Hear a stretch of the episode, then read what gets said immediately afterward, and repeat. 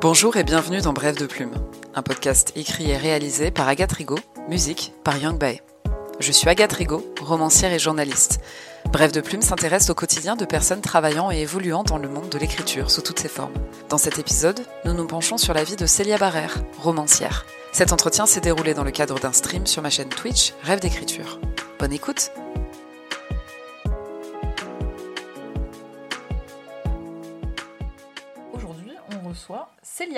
Barrère, qui est donc romancière. Oui. Voilà, parce que c'est Oui. comme ça qu'on va te présenter. Alors après, tu nous expliqueras euh, effectivement, euh, Mais pas que.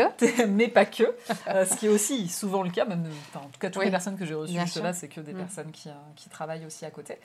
Mais histoire de respecter les traditions, quand même un petit peu, hein, c'est au bout du cinquième épisode, sixième, je sais même plus. Il est temps. Je vais commencer par les questions qui fâchent. La question qui fâche. Quel âge as-tu, Célia? Petite maline. Euh, j'ai- alors, je crois que j'ai 45 ans. D'accord. Alors, je dis je crois parce que j'ai passé toute une année à dire j'en ai 46, j'en ai 46, j'en ai 46. Et là, j'ai une copine qui m'a fait non, mais franchement, t'es es plus que nul en maths, quoi. T'as que 45 ans. Moi, j'ai 46 ans, j'ai un an plus que toi. je suis avant. Elle me dit oui, tu les auras qu'en avril, tes 46 Ah, ans. c'est bien, toi, c'est les amis qui te rappellent ton âge, du coup. Ouais. Donc, du coup, apparemment, j'ai que 45 ans.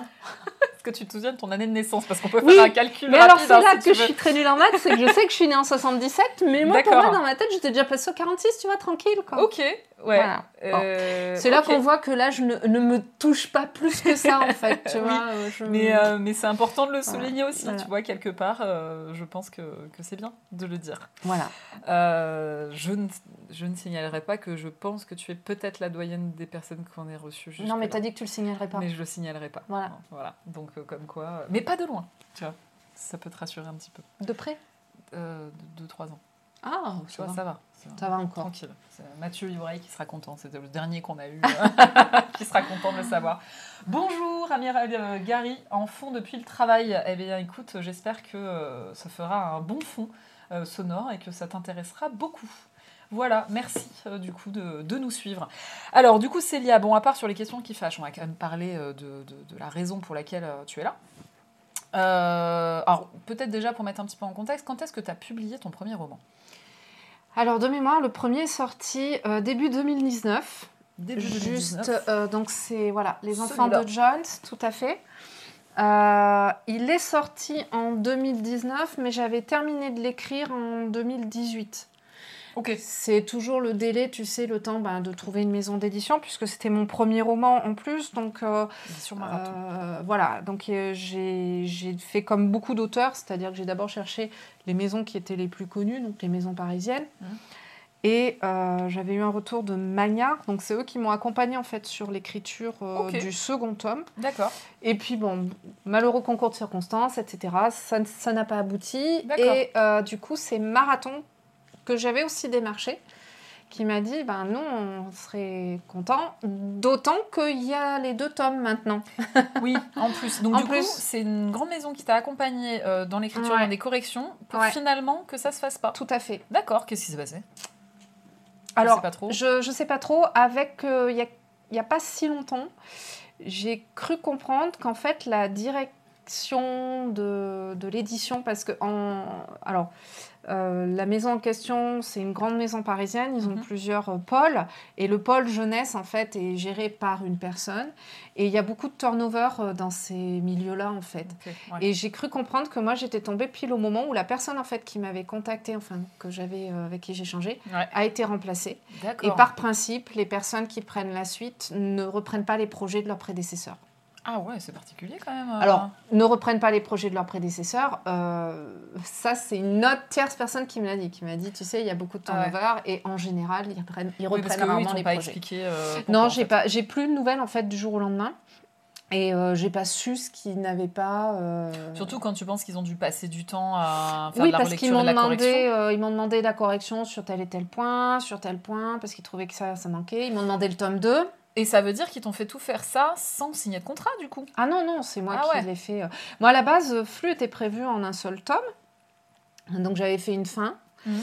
Euh, et c'est vrai, très justement, d'ailleurs, il m'avait fait remarquer que j'avais ouvert beaucoup de pistes qui n'avaient pas été fermées, et Mhm. que c'était un peu frustrant pour le lecteur, et du coup, la fin arrivait un peu abruptement.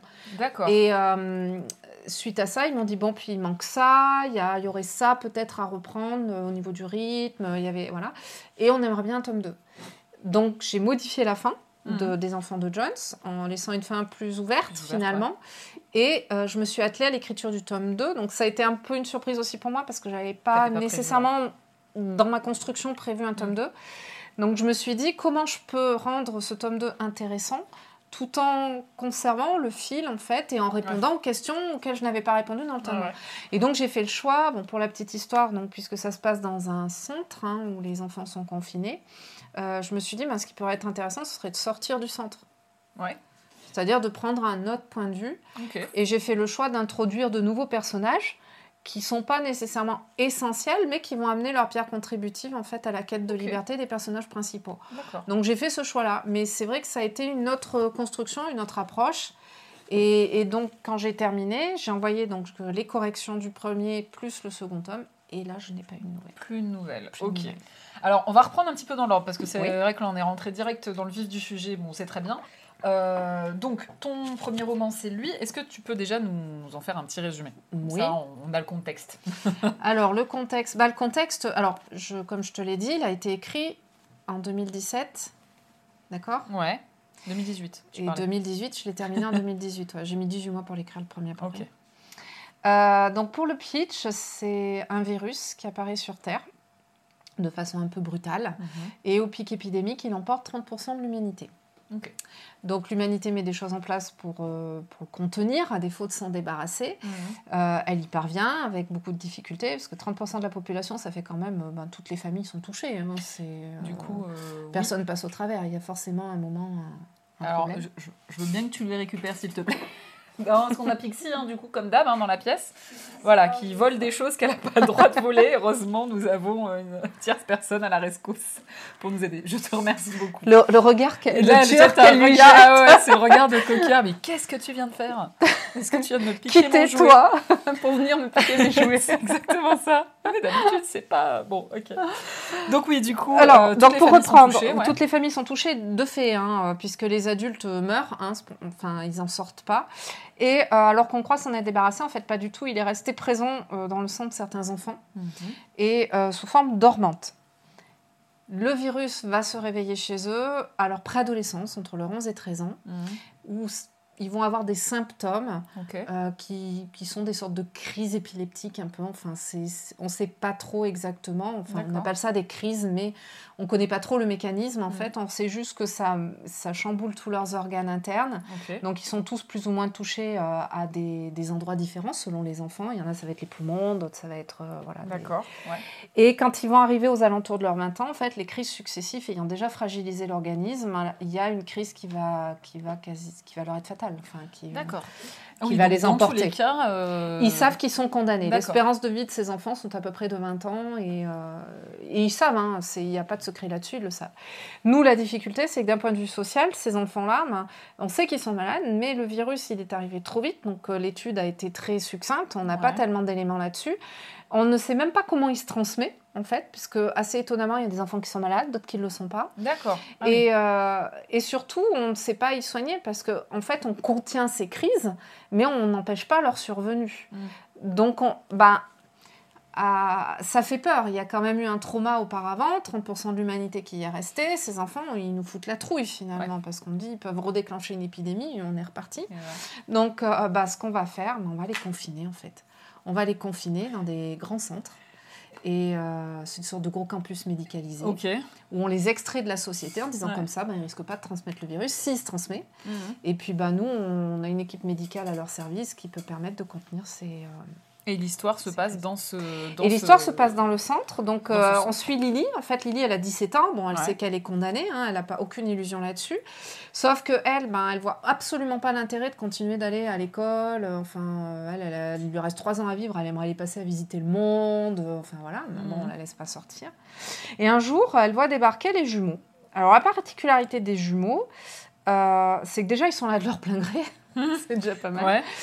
Et euh, ils sont malades, soit atteints du syndrome de Jones, mais eux, ils ont 25 ans et ils n'ont jamais fait de crise. Ok.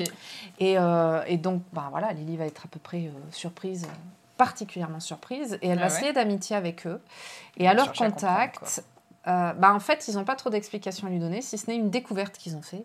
Et là, Lily va comprendre qu'en fait, c'est une découverte majeure dans la dans l'approche du virus D'accord. et que ça va être pour elle et pour tous les autres sa clé de sortie. Ok. Euh, moi, là, comme ça, il y a quand même une question qui me vient. Tu l'as vécu comment de sortir ça euh, un an avant une pandémie mondiale? Alors, c'est pas tellement le fait de l'avoir sorti un an avant la pandémie parce que je suis pas Madame Soleil, donc euh, du coup, je l'ai fait, je l'ai bien vécu. Ouais. Par contre, pendant le confinement 2021, quand il a fallu, après le confinement 2020 et 2021, quand j'ai présenté mon livre, là, j'ai beaucoup plus galéré. Ça a été... Ouais, tu m'étonnes. Ah, c'est pour ça que quand je le présente, je dis toujours, il a été écrit en 2017-2018. Hein Ce n'est pas Je quelque ne le savais pas. C'est ça. Alors certes, euh, je suis allée voir euh, pour, euh, par euh, les rapports de l'OMS un peu avant. Je- le virus, j'ai rien inventé en fait. Bon, c'est un thème qui revient régulièrement dans la littérature fantastique. Ouais. Et puis, puis l'OMS nous disait que ça nous pendait au nez depuis longtemps. Être très honnête. hein, Donc, euh, pas... Donc moi, le seul truc, c'est que quand je dis 30% de l'humanité, je m'étais un peu basée sur les chiffres estimés de la dernière épidémie de peste en fait qui avait, euh, Ok. Qui avait touché euh, l'Empire romain euh, d'Orient. Alors pas l'Europe, parce que l'Europe, on n'a pas vraiment de chiffres. hein, la, la peste du 14e, hein, on Euh, estime à ouais. 50%, mais euh, ça reste d'estimation. Par contre, pour l'Empire romain d'Orient, on avait plus d'écrits. Et du coup, on Vous estime euh, un peu, plus, un peu ok. mieux. On est à 30%. Ouais, donc du coup, tu t'es basé sur ça pour Voilà, pouvoir ouais. euh, faire, euh, faire ton truc. Et euh, ouais, tu l'as sorti 2019. Nous, je crois qu'on s'est rencontrés fin 2019 parce que c'était sur un marché de Noël. Ouais, mais je sais Euh, pas si j'avais le tome 2 déjà. Non, tu n'avais que le 1 puisque je t'avais pris que le 1. Donc, C'est euh, ça. Alors, je pense pas que t'avais le 2. euh, et ben le 2, quand est-ce qu'il est sorti alors? Il me semble qu'ils étaient sortis la même année. T'es sûr que c'était pas 2018 qu'on s'est vu alors à ce Et quasiment sûr parce que c'est la dernière dédicace que j'ai faite, c'était au marché de Noël de la Softa euh, Ouais. en décembre 2019 du coup. Et moi j'avais mon Et tome ben 2 le qui 2 a dû sortir, crois. juste après. Ouais. À quelque chose près. Ouais, mais c'est parce Ou que au moi printemps j'avais les trois. 2020 ou un truc comme Moi j'avais mes trois et le dernier venait de sortir et du coup quand je me suis pris le confinement tout ça euh, après ça a été l'argument pour aller en dédicace Ouais. c'était de dire bah, j'ai pas trop pu en faire la promo Ouais. puisque du coup voilà Et Donc, ben, il a dû sortir dans la foulée à quelque chose près, quoi, juste avant le confinement ou quelque chose comme ça. ah oui donc euh, ah oui tu les as tu les as bien enchaînés en fait finalement bah, je les ai enchaînés parce qu'ils étaient déjà écrits. Euh, ah oui à ce moment-là oui, effectivement au moment de l'édition il était déjà écrit quand Marathon m'a dit OK, les deux tomes étaient déjà écrits, donc Ouais. la planification des deux était, était facile à, Ouais. à mettre en place. Et alors, justement, tu disais que tu as mis 18 mois pour écrire le 1, pour écrire le 2. C'est pardon, on a Pixie qui est en train de faire un nettoyage, Un nettoyage de des basket. Euh, le, le tome 2, t'as mis combien de temps Alors, assez curieusement, le tome 2, j'ai mis- j'étais beaucoup plus rapide, j'ai mis 10 mois pour l'écrire. Ah ouais Euh, déjà parce que, alors, je me suis imposé moins de contraintes Ok. et euh, je l'ai moins de contraintes et puis je me suis moins pris la tête aussi. Euh, le premier tome, c'était mon premier roman. Je voulais, on est très très MeToo en fait quand on fait des, des premiers romans, le moindre détail, le moindre, on a envie que ce soit parfait, on le relit 40 000 fois, on le, Ouais. la- le, voilà, le moindre petit truc en fait. euh, et je me suis dit au deuxième tome déjà, je me suis dit non, je refais pas la même quoi, euh, on va se détendre euh, tranquillou. Et il y a des trucs, euh, on laissera aussi la maison d'édition euh, faire son boulot de maison d'édition quoi, enfin Ah ouais. de relire un peu, de, de corriger, de Ouais. voilà. Sachant que le premier avait déjà été pas mal corrigé, etc. Sur T'avais un eu des deuxi- bonnes pistes de Voilà. travail pour ton Et puis déjà. sur un deuxième roman, tu commences à, à te connaître aussi. Tu sais quels sont Ouais. tes, tes tics d'écriture, quels C'est sont. vrai. Donc déjà, t'évites ça. Tu gagnes du temps. Enfin, moi, je sais que j'avais tendance à placer des mais partout. Ah oui. Ah, le mais, c'est. Oui. Ah, il est terrible le mais. Ah, c'est terrible, le mais. hein. Je pense que c'est un qu'il faut euh, avoir des, très facilement. des ça. superlatifs aussi. Ouais. Beaucoup de superlatifs. Ouais. Donc ça, c'est des trucs que je corrigeais au fur et à mesure de l'écriture. C'est-à-dire, dès que j'envoyais un poindre au bout de ma plume, je disais, voilà, stop Toi, je te vire direct. On se calme, Ouais, on réfléchit, on tourne la phrase autrement. Oui, c'est ça, c'est que tu Donc, réfléchis euh, dès ouais. le moment où tu formules la phrase Et finalement. du coup, tu te prends moins la tête sur l'en- sur l'ensemble. Euh, c'est pareil, j'avais eu un petit souci de chronologie sur le premier. Mhm. Aujourd'hui, quand j'écris, je fais un peu plus attention euh, tout de suite à la chronologie. Donc, au fur et à mesure de l'écriture, tu t'attaches plus d'importance à ça. Donc, c'est moins de corrections après, finalement. C'est un débat débat qu'on- que j'ai eu, je crois, il n'y a pas très longtemps, là, sur un atelier d'écriture où, euh, où je leur parlais euh, des différents profils d'écrivains. Alors, Je mets toujours un, des guillemets à ça parce que j'aime pas du tout le terme profil. À la limite, j'avais vu un auteur qui, parlait de processus créatif. Euh, J'imagine que tu connais l'histoire architecte, jardinier. Non, du tout. ah, ah bah, alors, tu vois, c'est marrant parce que maintenant, de plus en plus, j'en j'en connais des auteurs qui, qui, qui m'en parlent presque spontanément. Ouais, moi, je suis jardinière, hein, moi, je suis plutôt architecte ou quoi. Non, moi j'écris juste. Ouais, voilà. Je plante pas des choux. Non, mais en fait, le principe, à la base, c'est un principe qui vient de la, de la na- narratologie. Hein. Tu as la méthode scripturale et la méthode structurale. Donc, tu vois, comprends à peu près à Ouais, quoi ouais, ça à peut près correspondre. ça. Et c'est George Martin, en fait, dans une interview, qui avait euh, banalisé le truc en parlant, enfin popularisé, on va dire, en parlant de d'architecte et de jardinier. Donc l'architecte, c'est celui qui va faire tout le plan de sa maison, qui va euh, tout faire de manière très très carrée, puis ensuite va écrire dedans. Et le jardinier, il plante la petite graine, il arrose, il voit ce qui se passe, quoi. Et euh, il y en a beaucoup, du coup, qui se... À une époque, j'entendais énormément autour de moi des gens parler, dire ah, non mais moi je peux pas faire ça, je suis plutôt jardinier, ou moi je peux pas faire ça, je suis plutôt architecte. Et en fait, j'avais l'impression que les gens s'auto-enfermaient dans un profil, du coup, en disant euh, bah non, mais moi c'est comme ça que je fonctionne, donc je peux faire que ça. Alors moi j'aurais tendance à avoir un côté euh, anarchi- anarchique, tu vois. C'est même- plus jardinier.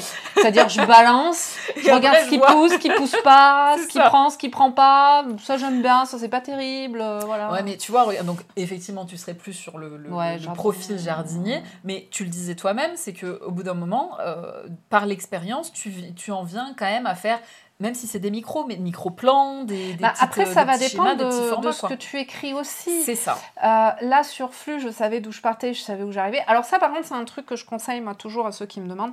Sachez où vous allez. Oh oui. Peu importe les chemins que vous prenez, parce que vos chemins, ils vont changer en tout temps. Mais il faut que vous sachiez où vous allez. Ouais. Le nombre qui se perdent en route, et moi, la première, hein, ça a été un de mes défauts, euh, une fâcheuse tendance à me perdre en route. Ouais. Mais le fait que je savais où j'allais, et ça, ça agit un peu comme un phare dans la nuit, c'est-à-dire au bout d'un moment, tu dis non, mais attends, en fait, c'est là que tu veux aller. Ouais. Donc ça, tu vas laisser tomber, tu vas revenir sur le chemin. Donc ça, c'est important. Après, le reste, bah, j'allais dire, ça dépend ce que vous écrivez. Pour Dame, le dernier, on en reparlera te tout à l'heure. Mm. où on est plus... Là, c'est plus un polar, Ouais. c'est un- une enquête. Bah, Il n'y a pas trop de choix. Tu es obligé de construire un peu. C'est ce que j'allais te demander Parce comment que- t'avais fait, ouais. Il faut que tu puisses amener tes, tes arguments, amener tes indices, indices, au fur et à mesure, pour que ce soit clair, que le lecteur comprenne où tu veux en venir, Ouais. et que du coup, il ne dise pas, mais d'où elle me sort ça du chapeau Ouais, là que tu saches euh, comment distil- voilà. les distiller, où les placer, etc. Tout quoi. à fait. Mhm. Après, ça n'empêche que euh, même si j'avais un peu structuré, j'ai quand même ce côté un peu anarchique quand j'écris. Euh, déjà, j'écris pas régulièrement. Ouais, ça on en reparlera aussi, effectivement. Voilà. Et euh, bah, des fois, je vais dire, ah, ça c'est quand même une chouette idée, je l'aime bien. T'as envie d'explorer quoi. Et j'ai envie d'explorer. Ouais, ouais, je comprends. Et hop, je laisse tomber complètement l'idée que j'avais eue au départ, qui finalement me Ouais. semble pas terrible, et euh, hop, Mhm. je pars sur autre chose. Ouais, mais euh, moi je me retrouve. Alors, je sais pas si toi c'est pareil, mais j'écris pas non plus de manière régulière, j'essaye. Mais, euh, mais du coup, ce qui fait que quand il peut se passer une grosse période euh, entre deux moments d'écriture, bon, je me relis un petit peu avant, mais de plus en plus, euh, je commence à me dire, je verrai ça à la réécriture. Tant pis. Je reprends le fil, je vois, et puis bon, c'est vrai que maintenant je me fais des micro-plans de ce que je dois faire ensuite. Je me mets des petites phrases que quand j'ai une idée en tête et que là, je- j'ai pas le temps de terminer d'écrire, je dois partir sur autre chose. Quand je m'y remets, bah maintenant j'ai un petit peu un micro-schéma de ah oui, c'est vrai que c'était ça la marche à suivre. Parce que le problème, c'est qu'il y a eu plein de fois où je m'y remettais et j'avais complètement perdu ce que j'avais en tête. Donc ça m'énervait au plus haut plan. J'ai commencé un petit peu à me faire ça. Mais, euh, mais de plus en plus, je me dis, je verrai à la relecture pour être sûr qu'il y a bien de la cohérence dans l'enchaînement, dans le machin, dans le truc. Mais je me dis, euh, tant pis, je me focus sur le fait de là d'avancer et je verrai, euh, je verrai après. Quoi. Mm. Je sais pas si toi ça te fait un peu Alors ça moi, maintenant. je le fais effectivement, puisque je me dis toujours, de toute manière, je relirai, qu'au moment où je relirai, je verrai tout de suite euh, où c'est que ça pêche. Et, Oui. euh, Mm. Donc, je... autant je pouvais me prendre la tête, effectivement, sur mon premier roman pour me dire, faut absolument que ce soit cohérent, machin, autant. Autant sur les suivants, ben, le coup, là aussi, j'ai un peu lâché prise. C'est-à-dire me dire, après, il faudra regarder dans l'ensemble ce que ça donne.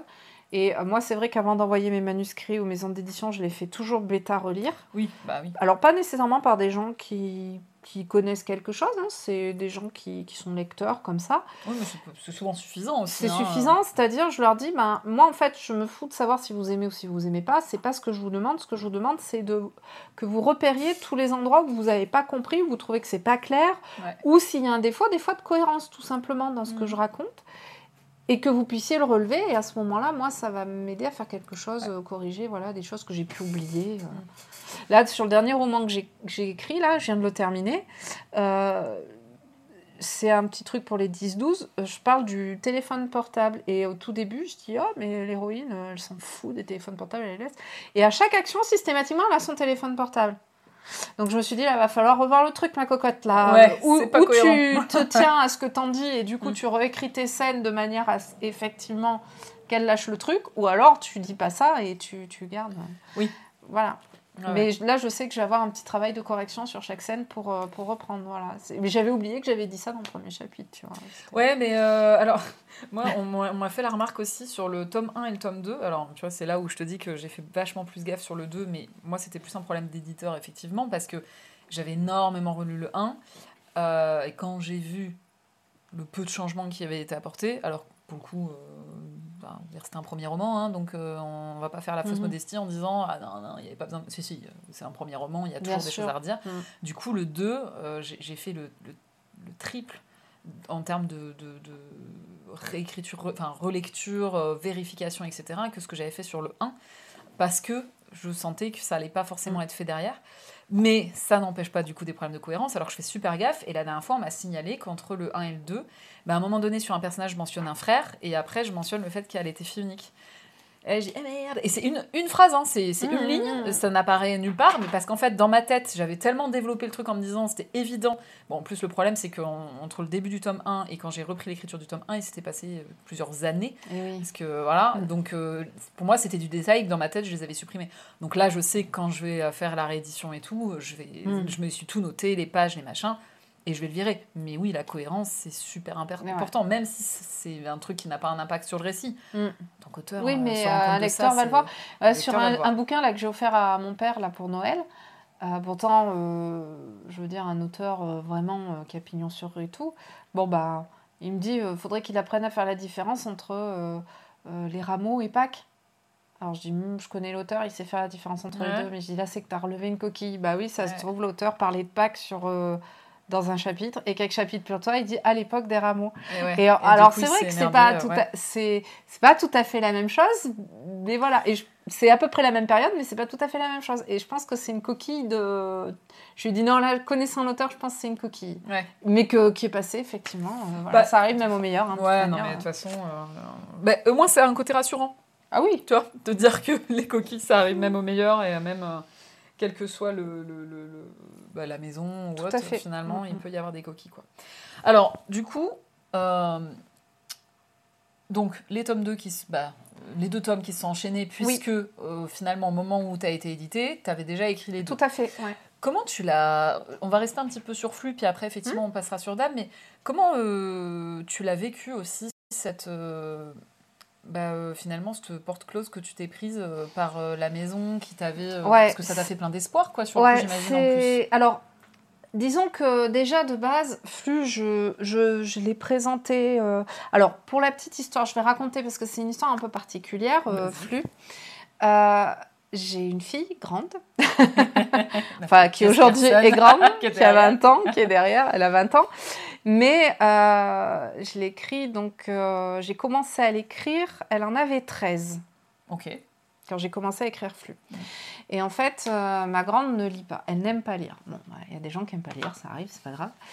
Et, euh, et donc, je m'étais dit, bah tiens, il faut que je trouve un moyen de l'intéresser un peu à la lecture et à l'écriture parce qu'elle s'orientait vers des études artistiques, un bac littéraire. Ouais. Donc je me suis dit, ce serait quand même lui rendre service si elle arrivait à accrocher un peu à, à ça, ça lui faciliterait la vie. C'est vrai. Et donc, je me suis dit, il faut que je trouve un outil, un vecteur qui soit assez attractif pour qu'elle le prenne peut-être de façon un peu ludique. Ou, euh, Et à l'époque, je faisais du jeu de rôle sur euh, Internet, par forum. Ouais. Et J'ai commencé euh, le jeu de rôle comme ça. Voilà, bon, moi je- j'ai fait des jeux de rôle Internet pendant pff, des décennies. J'ai commencé, j'étais enceinte d'elle, donc tu vois, ça, ça date. Au moins deux décennies. du Au coup. moins deux décennies, du coup, oui. et, euh, et là, j'étais sur un jeu de rôle qui était assez intimiste. euh, C'était pas, on n'était pas, on était une petite dizaine de joueurs. La créatrice euh, était euh, une, une amie. Mhm. Donc, euh, je lui avais dit écoute, est-ce que tu serais partante pour qu'on se fasse un petit échange RP dans ton univers, mais avec ma fille qui a 13 ans donc soft, euh, tranquille, tu vois, Ouais. quand mais que ce soit pas ni, viol- ni trop violent, ni machin. M'a dit, écoute, pas de problème, amène-la, on fera ça ensemble et tout. Et donc j'ai amené Salomé, qui a essayé. elle a essayé, elle a écrit euh, quelques lignes, hein, mais bon, déjà, on avait, nous, on était très prolixe, hein, donc euh, Ouais. ça a été dur de suivre. Et puis c'était compliqué pour elle, parce que du coup, ne serait-ce qu'écrire un petit paragraphe, euh, c'était pas spontané, ça lui demandait Ouais. autant d'efforts qu'une rédaction. Ouais, puis pour peu que tu es dans un forum où ça, ça Bah, poste vachement ouais, souvent, on postait assez aussi, régulièrement. ouais. Donc, elle, elle a, elle s'est vite retrouvée finalement découragée et dépassée, et ça l'a pas, euh, ça l'a pas embarquée, même si elle aimait bien l'univers. Par contre, elle avait jamais eu l'occasion de lire ce que moi j'écrivais. Ok. Et, euh, et là, elle a découvert un peu ma, plus ma plume, quoi, Ouais. finalement. Et elle m'a dit euh, Ah, ça serait chouette si tu m'écrivais un roman. Alors, déjà, l'idée m'avait jamais traversé l'esprit Ouais, ouais. mais ok. vraiment pas. Et, euh, et je me suis dit, mais un roman, mais t'imagines, enfin, c'est. Enfin, ça, c'est clair. Est-ce que tu te rends compte de ce que tu me Est-ce que tu te rends compte de ce que tu me dis? et, euh, et je me suis un peu piquée au jeu. Je lui ai dit, mais tu, tu aimerais y trouver quoi, toi, dans ce roman? Parce que quitte à ce que je l'écrive, autant que tu le lises, tu vois. Oui, c'est ça. Tant Tant qu'à faire. Et euh, donc elle m'avait dit, qu'est-ce que tu m'avais dit? Je crois c'était, je voudrais qu'il y ait un peu, un peu de magie, mais pas la Harry Potter, Mhm. qu'il y ait aussi une petite histoire d'amour, euh, pas trop gnangnan. Mhm. Et puis voilà, il y avait un ou deux trucs comme ça. exigeante à rappelle 13 ans. Et, et je me suis dit, bingo, on va essayer. Ouais. Après tout, qu'est-ce que j'ai à perdre Ah bah oui. Et cette copine qui faisait du jeu de rôle avec moi m'a dit Ah, mais si tu te lances, parce que moi aussi je me suis lancée dans l'écriture d'un livre, ben, si tu veux, on se relie mutuellement l'une l'autre. Et du coup, on s'encourage pour aller jusqu'au bout. Ben, je lui dis Banco, on y va. Moi, je te relis tes chapitres et toi, tu relis les miens, quoi. Et je suis partie comme ça. Et en fait, j'ai été la première surprise à être arrivée au bout. Bon, ça m'a Ouais. pris 18 mois, mais j'y suis arrivée. Enfin, 18 mois, euh, c'est relativement court, hein, euh, en vrai, je trouve, pour une. Bon, ouais, peut-être, je me rends pas bien compte. Bon, c'est vrai qu'en plus, le tome 1, il est assez costaud. hein. Euh, Je crois Oui, qu'il y a plutôt. 250 000 mots. hein. C'est euh, Ouais. pas rien. C'est un, un gros. Parce que, attends, si on regarde, on est sur un format quoi 5 là? Ouais, puis c'est écrit petit quand Ah même. ouais, 300, 392 pages. Voilà. Ouais. C'était un gros bébé. Ouais, effectivement. Et euh, Tu faisais que ça à l'époque ou? Non, non, je travaillais déjà. Oui, donc en plus. euh, Ouais, ouais, ouais. Donc, euh, ouais, beau score. hein. Et, euh, et du coup, je me suis aperçue que j'y prenais beaucoup de plaisir en fait, et presque plus que par le jeu de rôle internet. Parce que bah, t'es omnipotent. Quand t'es auteur, que c'est pas le cas sur le jeu de rôle Ah. forum, hein, t'es tributaire aussi de la réaction des autres joueurs Complètement. et du maître de jeu. Et là, c'était moi qui dirigeais mon univers, et tout en ayant le plaisir de l'écriture en fait. Et ça m'a correspondu complètement. Et donc euh, j'ai dit, mais en fait je m'éclate, euh, c'est génial. Et puis j'ai fini par me dire, mais euh, après tout, puisque je l'ai écrit maintenant, euh, pff, tentons notre chance auprès des Ah bah, maisons d'édition. C'est Ouais, fait, c'est fait. ça, hein. Donc je suis allée à la médiathèque, j'ai relevé le nom des, des maisons. Alors euh, bon, Magnard, Thierry, euh, Rajo, Thierry Magnier, Rajo, euh, enfin bon. Ça, les gens demandent souvent, euh, une des questions qui revient beaucoup, c'est euh, ah, comment tu fais pour trouver une maison? Bah Déjà que tu commences à aller dans ta bibliothèque ou dans la médiathèque ça. et tu regardes toutes les maisons d'édition qui sont, ont publié des romans dans le genre que tu as complètement écrit. ça. Aussi bête que Alors ça, oui, hein. ça c'est un truc, par contre, faites super gaffe à la ligne éditoriale. Parce que ça, c'est c'est une perte de temps pour eux et c'est du pognon pour vous parce que malgré tout, il y en a encore qui le demandent sous format papier. Beaucoup encore. Il y en a Enfin, encore beaucoup. ça fait longtemps que j'ai Et, euh, et puis bon, c'est une perte de temps pour tout le monde. Donc Ouais. non, il faut vérifier au moins la ligne éditoriale. Donc moi, j'étais dans la ligne éditoriale. Il n'y en a aucune à qui j'ai tenté comme ça. Euh, Ouais. tout était dans la ligne éditoriale. Et, euh, je me suis dit, on verra bien. Bah, perdre. Et en fait, ce qui a été assez étonnant, où j'ai été la première agréablement surpris, et on va revenir à ta question de départ qui était comment je me suis pris ma porte dans la gueule dans, de manière, Ouais. mais on y vient. Mais déjà, j'ai eu des réponses personnalisées. Ça, c'est cool, hein, parce que c'est pas tout le temps que t'en as. Tout hein. à fait. Alors, Ouais. je vais en citer quelques-unes, mais j'ai eu Nathan qui m'a fait un retour personnalisé. J'ai eu Sarbacane qui m'a fait un retour personnalisé. Euh, voilà. Ouais, et euh, donc, c'est Magnard qui m'a fait Mm. le retour. euh. Et du coup, euh, je Mais me suis. En te promettant un contrat je me Non, non, de- non, Quand je dis retour personnalisé, c'est euh, toutes m'ont dit non, euh, pas pour nous, mais voilà pourquoi. Pour, je parlais pour Maillard, du coup. Bah, manière, j'avais eu un retour personnalisé, puis j'avais eu la, du coup la personne chargée de, de l'édition qui avait qui m'avait fait un mail et avec euh, qui j'avais Sans échangé. te promettre un contrat, tu pouvais Non, non, euh, non, non, décemment, mais bon, euh, je veux dire, que, quoi. Là, ils m'ont demandé de faire des corrections. Donc, euh, je- je- c'était autant, tu vois, typiquement, euh, certains m'ont dit, ben, pour nous, ce sera non parce que. Ouais. Et du coup, euh, ça s'entendait. hein. je veux dire, bon, bah, voilà, c'était pas ce qu'ils attendaient euh, de- d'un De livre à ou- du moins qu'ils l'ont pas retrouvé dans le mien. Ce que j'avais trouvé déjà euh, plutôt pas mal. Parce que, ou même des grandes maisons, quand elles te disent, ben, pour nous, vous avez passé tous nos cercles de lecture, mais pas le dernier, et vous n'avez pas fait l'unanimité, comme on a plein de demandes, ben, on a préféré favoriser d'autres déjà tu te dis bah, ça veut dire qu'ils ont pris la peine de le lire enfin si Ouais. déjà ils te font un- une retour personnalisée ça veut dire qu'ils l'ont trouvé suffisamment intéressant pour prendre la peine Hmm. de le dire il y a même une maison qui m'a dit celui-là ne nous intéresse pas mais si vous en avez d'autres n'hésitez pas à nous les faire passer Ah oui, donc euh, ouais, donc positif. hein, Donc, plutôt positif. Ouais, ouais. donc j'ai pas été euh, enfin c'est bête à dire mais t'es déçu un peu parce que tu Mm. dis ah zut mais en même temps tu te dis bon chouette ça veut dire que ce que j'ai envoyé était quand même suffisamment de qualité Ouais. pour que ça vaille le coup d'être édité Hmm. puisque au moins, enfin c'est pas une grande maison qui m'a répondu, j'en ai au moins quatre ou cinq Ouais, réponses. donc euh, ouais. Voilà. Et euh, du coup, quand je me suis engagée, donc, euh, enfin quand je me suis engagée, quand je me suis dit ah cette maison me répond, elle me demande des corrections, bon ben go et un tome 2, et ben vas-y. Euh, bah, c'était inattendu finalement. Enfin, je veux dire. Alors oui, il y a la déception après de se dire zut, j'ai plus de réponse, je sais pas ce qui a pêché, ce qui a pas marché ou pas. Ben ouais, c'est un peu un peu difficile à à vivre sur le coup. Et puis après, tu te dis mais finalement, elle rejoint la cohorte de ces maisons qui m'ont dit euh, non, mais. Ouais. Et je me suis dit, ben, peut-être qu'il faut que je revoie un peu mes ambitions différentes Mm. et que je me tourne peut-être vers de l'édition plus indépendante qui sera plus, qui aura plus envie de prendre des risques et pour le coup où les défauts leur sembleront moins insurmontables parce Ouais. qu'ils n'ont pas le, les enjeux financiers que peut avoir une grande maison. Ouais. Donc là, bah, comment on fait? Ben Là, je suis allée sur Internet, je suis allée fouiller, j'ai fait un peu le tour des maisons qui existaient. Il y en a plein, il y en a à l'appel carré, hein, des maisons indépendantes. Ouais. Ce qui a emporté mon choix chez Marathon, c'est qu'à l'époque, c'était une toute jeune maison. hein, ils Mhm. sont pas très vieux, je crois c'est 2015. Ah oui. Florence, excuse-moi si je ne me rappelle pas la date exacte. hein. Euh, et il y avait déjà euh, Jeanne Bocquenet-Carl, Bocquenet-Carl chez eux, euh, qui était édité chez Rajo Ok. aussi.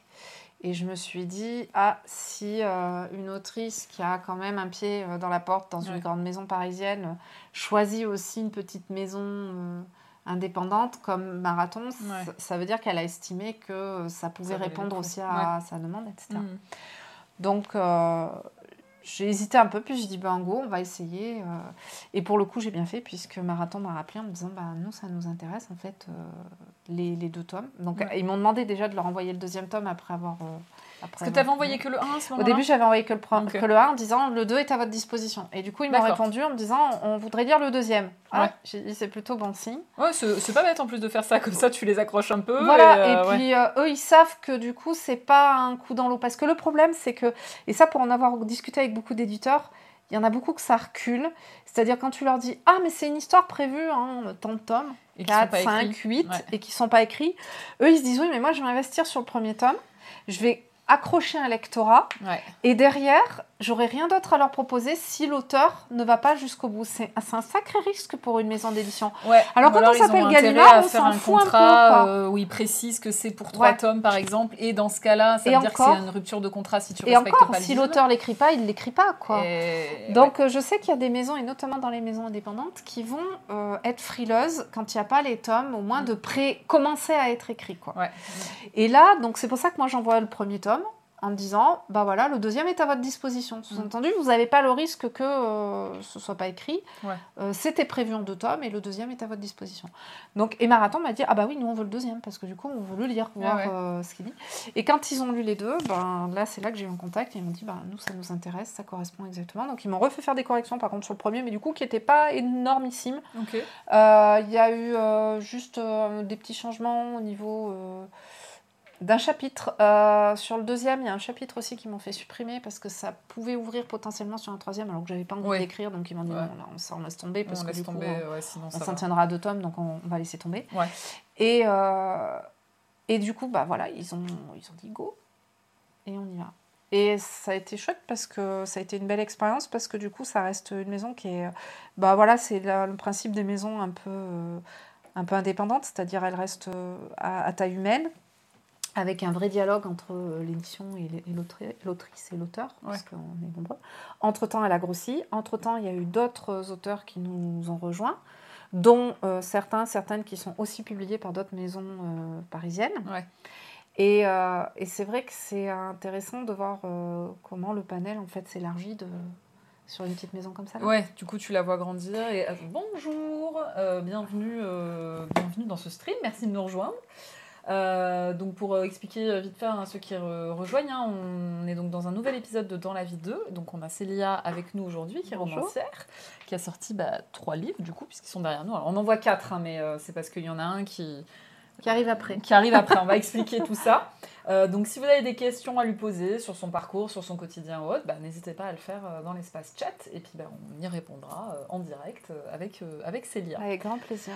Euh, là, vous êtes combien du coup au sein de la maison d'édition? Tu sais ou... Non, j'ai pas compté, mais on doit être... Oh, un peu plus, on doit être Ouais. une bonne quinzaine maintenant. Ah oui. Donc, euh, et quand tu as été, quand as signé, vous Oh, on n'était pas nombreux, on était moins d'une dizaine. Ouais, donc euh, du coup c'est intéressant aussi Ouais, pour ça. Et ouais, alors ouais. tu citais une autrice qui était chez Rajo aussi à ce moment-là. Mm. Est-ce que tu as eu l'occasion de discuter avec elle? Oui, oui, euh, tout à fait, Jeanne. bah, on s'est vu bah, pendant le confinement, on a eu fait un salon sur Twitch, justement. Non, sur Discord, c'était sur Discord, Ah, sur. Discord. Ouais. Ouais, c'était un salon sur Discord et du coup Marathon était inscrit et donc on s'était connectés tous. euh, donc j'avais eu l'occasion de discuter un peu avec Jeanne à ce moment-là. Euh, depuis, elle a été publiée aussi chez Screenéo, elle a été republiée chez Rajo, elle a ressorti aussi des livres chez Marathon, D'accord. notamment une petite romance ado là, qui a été publiée il n'y a pas longtemps chez, euh, chez Marathon. Ok. Et elle, elle, qu'est-ce qu'elle a comme opinion justement sur euh, Eh ben, elle, elle les aime- différences? Alors, alors bon, euh, elle, a un bon contact avec euh, la maison, euh, avec Rajo, etc. Il n'y a pas de souci.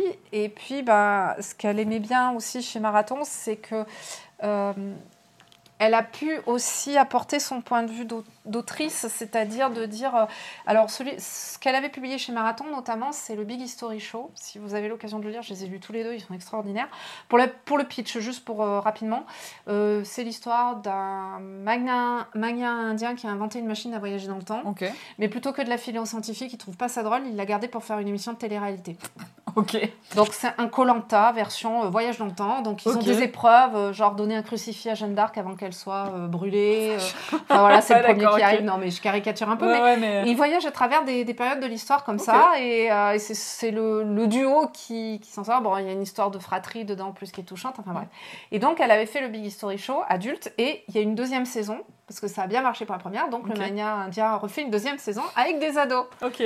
Et en fait, euh, de ce qu'elle m'avait expliqué, la maison d'édition à laquelle elle avait proposé à la base n'avait ne voulait que la partie ado. Et pour elle, c'était un diptyque en fait qui était euh, inséparable. Enfin, Mhm. elle avait écrit les deux. Et Marathon, alors qu'ils sont spécialisés dans la littérature ado, a compris en fait sa démarche et a dit ben ok, c'est bon pour nous pour les deux tomes en fait. Ouais. Même s'il y en a un qui est adulte, ben, pour nous, c'est accessible aux ados euh, en lecture, c'est sympa aussi, et ça respecte la volonté de l'autrice, donc on y va, euh, go. Et preuve que ça lui a convenu, puisqu'elle a publié là, un autre euh, chez eux, donc Quand mon orage succombe, donc il y a une petite histoire d'amour euh, Ok. à la nos étoiles contraires, un peu, tu vois. Ah, d'accord. Ouais.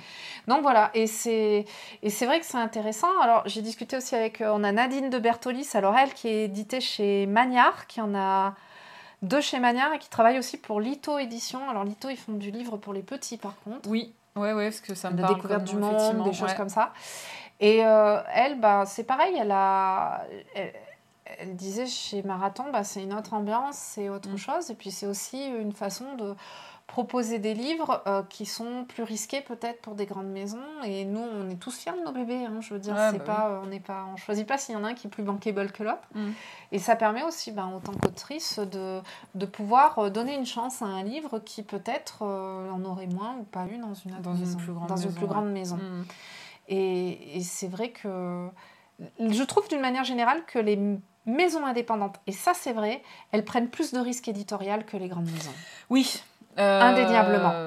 Vous allez trouver des trucs plus originaux ou peut-être moins parfaits aussi, il faut le dire honnêtement, qui ont Ah peut-être ouais. un peu plus de défauts dans, de la- dans des maisons indépendantes parce qu'elles vont, elles vont prendre le risque, elles vont se dire ok on essaye de trouver Mhm, un mhm. lectorat par rapport à, à tel bouquin Ah bah, je sais que euh, une fois j'avais fait euh, bah, le salon de Montreuil, salon de jeunesse de Montreuil, euh, des plus gros salons jeunesse, voire même le plus gros. C'est le hein, plus gros, crois, hein, ouais. c'est ça. ouais. Euh, pour, euh, bah, c'était à l'époque où j'étais en train de faire mon tome 2 et je réfléchissais déjà à changer d'éditeur. Et du coup, euh, j'avais une, une collègue qui m'avait dit Bah, moi, tous les ans, je vais au Salon de Montreuil, vas-y, si tu veux, je t'y emmène. Et bah, vois pour démarcher Mmh. directement les gens là-bas, quoi. Et j'avais papoté avec un directeur adjoint de Robert Laffont, collection Young Adult. Euh, et en fait, euh, il m'expliquait, et c'est la réponse effectivement que je m'étais prise un peu par tout le monde, mais lui avait pris le temps un peu de m'expliquer tout ça, que euh, ben, en fait, globalement, dans la dans Fantastic Fantasy, parce que là c'était c'était plutôt ça, ils n'avaient pas tant d'auteurs français, en fait, ils faisaient que la traduction. Et je lui disais, mais c'est quand même dommage, enfin, en plus, j'en connaissais a plein, d'auteurs, ouais, encore français, plus, ouais. maintenant que j'ai encore plus de réseaux, j'en connais Mm. d'autant plus. Et il me disait, oui, mais en fait, on... C'est alors, c'est très français ça, parce qu'on a eu le même, euh, la même conversation avec euh, Charlène, qui était dans l'émission, qui est scénariste, en série télé, Mhm. et c'est le même problématique sur le côté fantastique fantasy en- dans le cinéma français ou dans le, le domaine de série télé. Euh, on- tente pas, on prend pas le risque. Et la littérature, c'est pareil. Et du coup, qu'est-ce qu'ils font? Ils prenaient des auteurs euh, étrangers, souvent anglo-saxons, et ils faisaient la traduction parce qu'ils savaient que ça avait déjà Oui. fonctionné à l'ETI, et ils le faisaient. Et ils prenaient pas le risque avec des auteurs français. Et c'était quasiment la réponse. Et d'ailleurs, quand tu allais voir et que tu regardais les noms de leurs auteurs de toutes ces grandes maisons-là, c'était. T'envoyais quasiment pas Et des Français pire en que fait. tout, il y a une grande maison, je vais me permettre de la citer, parce qu'après tout, euh, Vas-y. Lumen. Ouais. Si vous pouvez éviter d'acheter chez Lumen, je vous le dis, n'achetez pas chez Lumen, je suis désolée de le dire. Lumen ne fait que de la traduction d'auteurs Ah, les anglo-saxons. Ouais. et japonais. Eh Et oui. quand vous leur proposez vos manuscrits à eux, c'est une maison d'édition française. hein.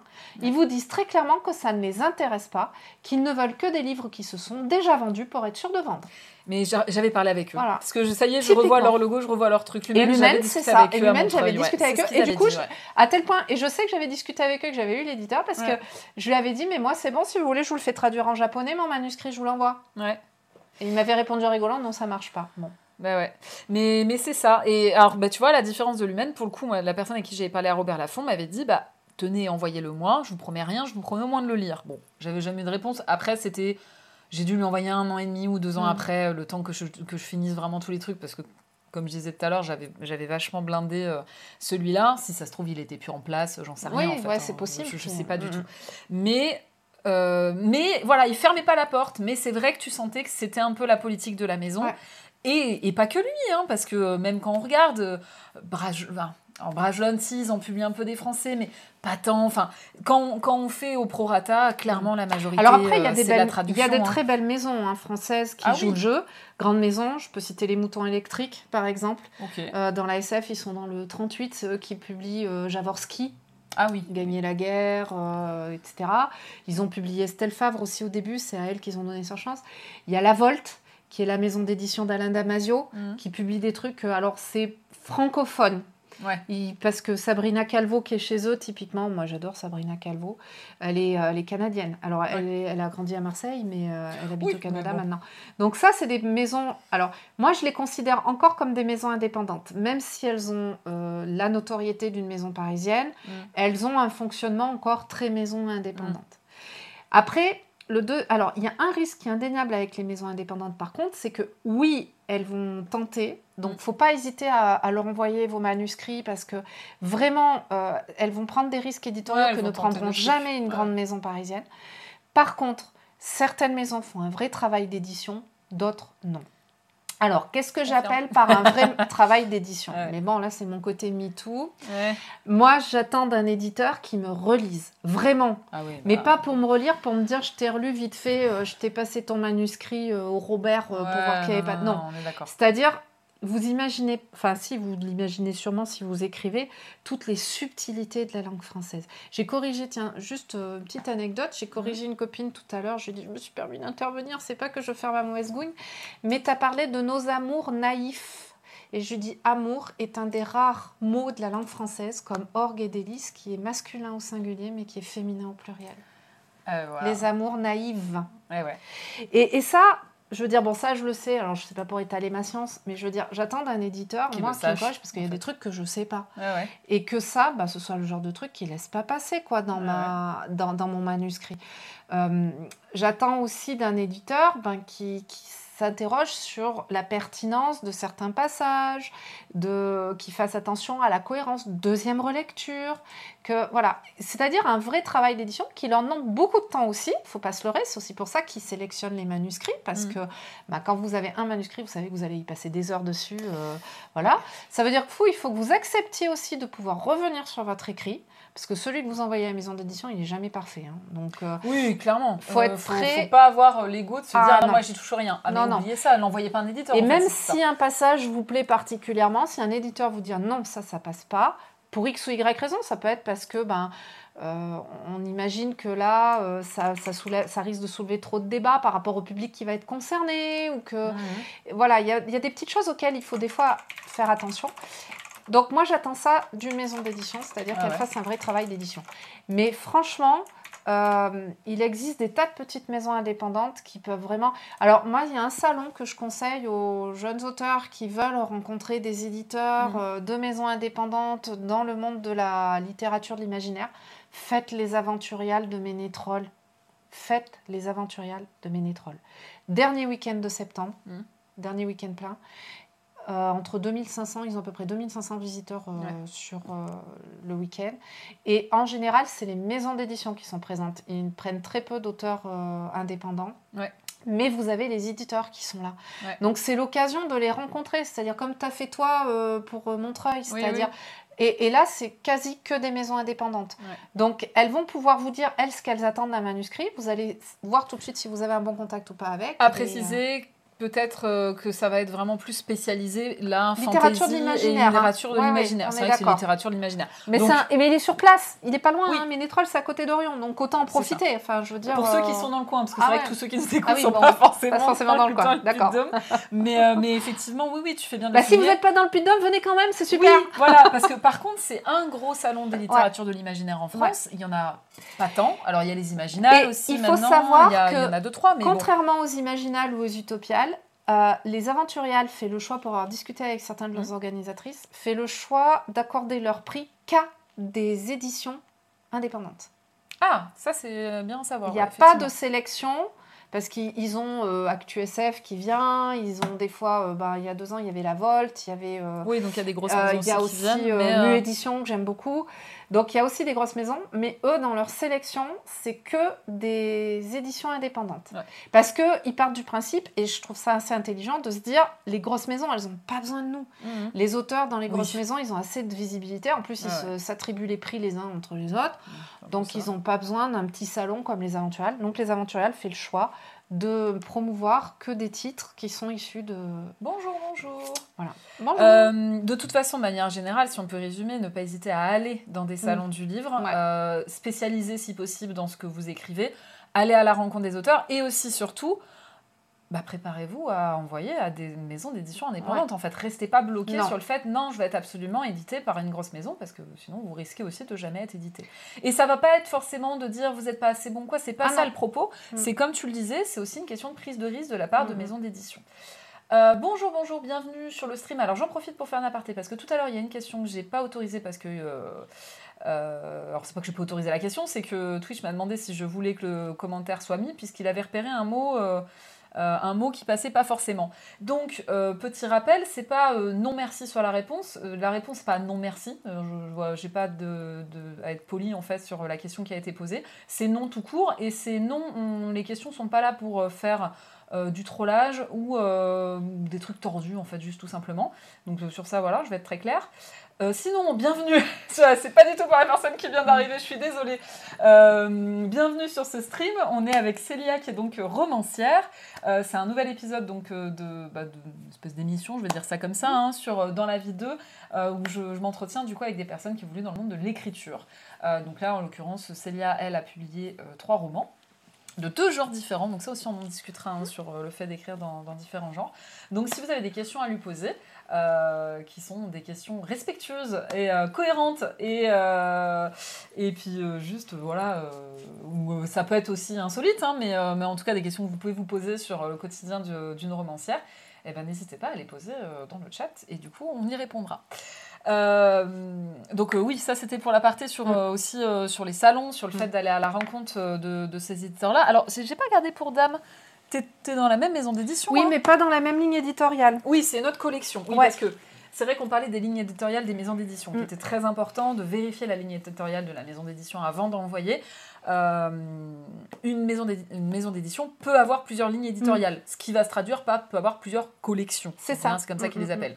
La collection fantasy, la collection polar, la collection euh, romance Ouais. euh, tout ce que vous pouvez imaginer. Mais du coup, effectivement, s'il y a une maison d'édition que vous aimez bien, euh, si vous n'êtes pas sûr qu'elle fait le genre, parce que là, euh, vous avez un exemple d'un livre qui n'est pas du tout dans le genre que vous, vous écrivez, mais vous aimez bien la maison, allez regarder, parce que peut-être qu'il y a une collection euh, qui Mm. correspond. De toute façon, globalement, littérature de l'imaginaire, euh, il y a quand même pas mal de maisons, que ce Oui. soit des indépendantes ou... euh, et de serrer de plus en plus des indépendantes. Parce que maintenant que je m'en rends compte, je vois Mm. énormément passer de maisons d'édition indépendantes sur les littératures de l'imaginaire, parce qu'en littérature de l'imaginaire, sur les grandes maisons, on n'est plus sur de la traduction, ouais, comme on disait vrai. tout à l'heure. Ce qui est Mm, quand même assez... Révélateur, je sais pas, mais euh, assez curieux finalement. Bah, demande. finalement, les auteurs euh, français qui arrivent à percer dans les grandes maisons, souvent on fait déjà un premier passage par des maisons euh, plus indépendantes. Ouais, c'est ça. Mm. Donc on a parlé de ta duologie, Mm. terme utilisé haïtien, flux, puisque donc Il y a deux tomes. il y a deux tomes et tu as ensuite sorti une intégrale avec Alors, les deux tomes. C'est le choix de la maison d'édition, c'est-à-dire Ok. Marathon, Marathon a fait le choix de réunir, puisqu'il n'y a que deux tomes et que ça se termine au terme des deux tomes, Ok. euh, a fait le choix de les réunir en un seul bouquin, donc c'est un gros bébé, tu Oui, peux effectivement, ouais, Mais il y, a deux constater, livres, hein. il y a deux livres en un, en fait. Et c'est une exclusivité salon. Donc, si vous avez l'occasion euh, voilà, de me rencontrer en salon, alors je fais essentiellement des salons euh, sur l'Auvergne, hein, Oui. puis de Allier. Euh, mais cette année, je bouge pas mal. Euh, la semaine prochaine, je suis en Corrèze, au salon Ah, du livre jeunesse de Malmort. Ouais. Euh, en avril, je suis euh, vers le Puy-en-Velay, à Arsac-en-Velay, donc Ouais. Haute-Loire. Et en septembre, je suis à Pusignan, dans le 69. C'est vers mes yeux Ok, oui, ça y Voilà. est, j'ai. Je suis en train de me dire, ça me parle, j'arrivais plus à resituer. Ok. cette année. Donc ça, c'est pour euh, les salons un peu en dehors de, de l'Auvergne. Ok. Pourquoi ce, euh, je, je vois un truc euh, d'ailleurs qui m'intéresse, je le dirais, mais pourquoi le choix finalement de réunir? Parce que surtout pour des plus petites maisons d'édition, souvent des gros livres comme ça, ça veut dire se vendre plus cher, donc ils n'ont pas forcément l'assurance que ça fonctionne. de Alors oui et non, parce que en fait, il faut le savoir, statistiquement, un tome 2 se vend moins bien qu'un tome 1. C'est vrai. Et alors un tome 3 encore moins Ouais, qu'un tome parce 2. que les gens n'osent pas forcément tout acheter d'un coup, ils veulent d'abord lire le 1. Voilà, et souvent il peut y avoir donc de la désertion parce qu'on n'a pas aimé le 1, Ouais.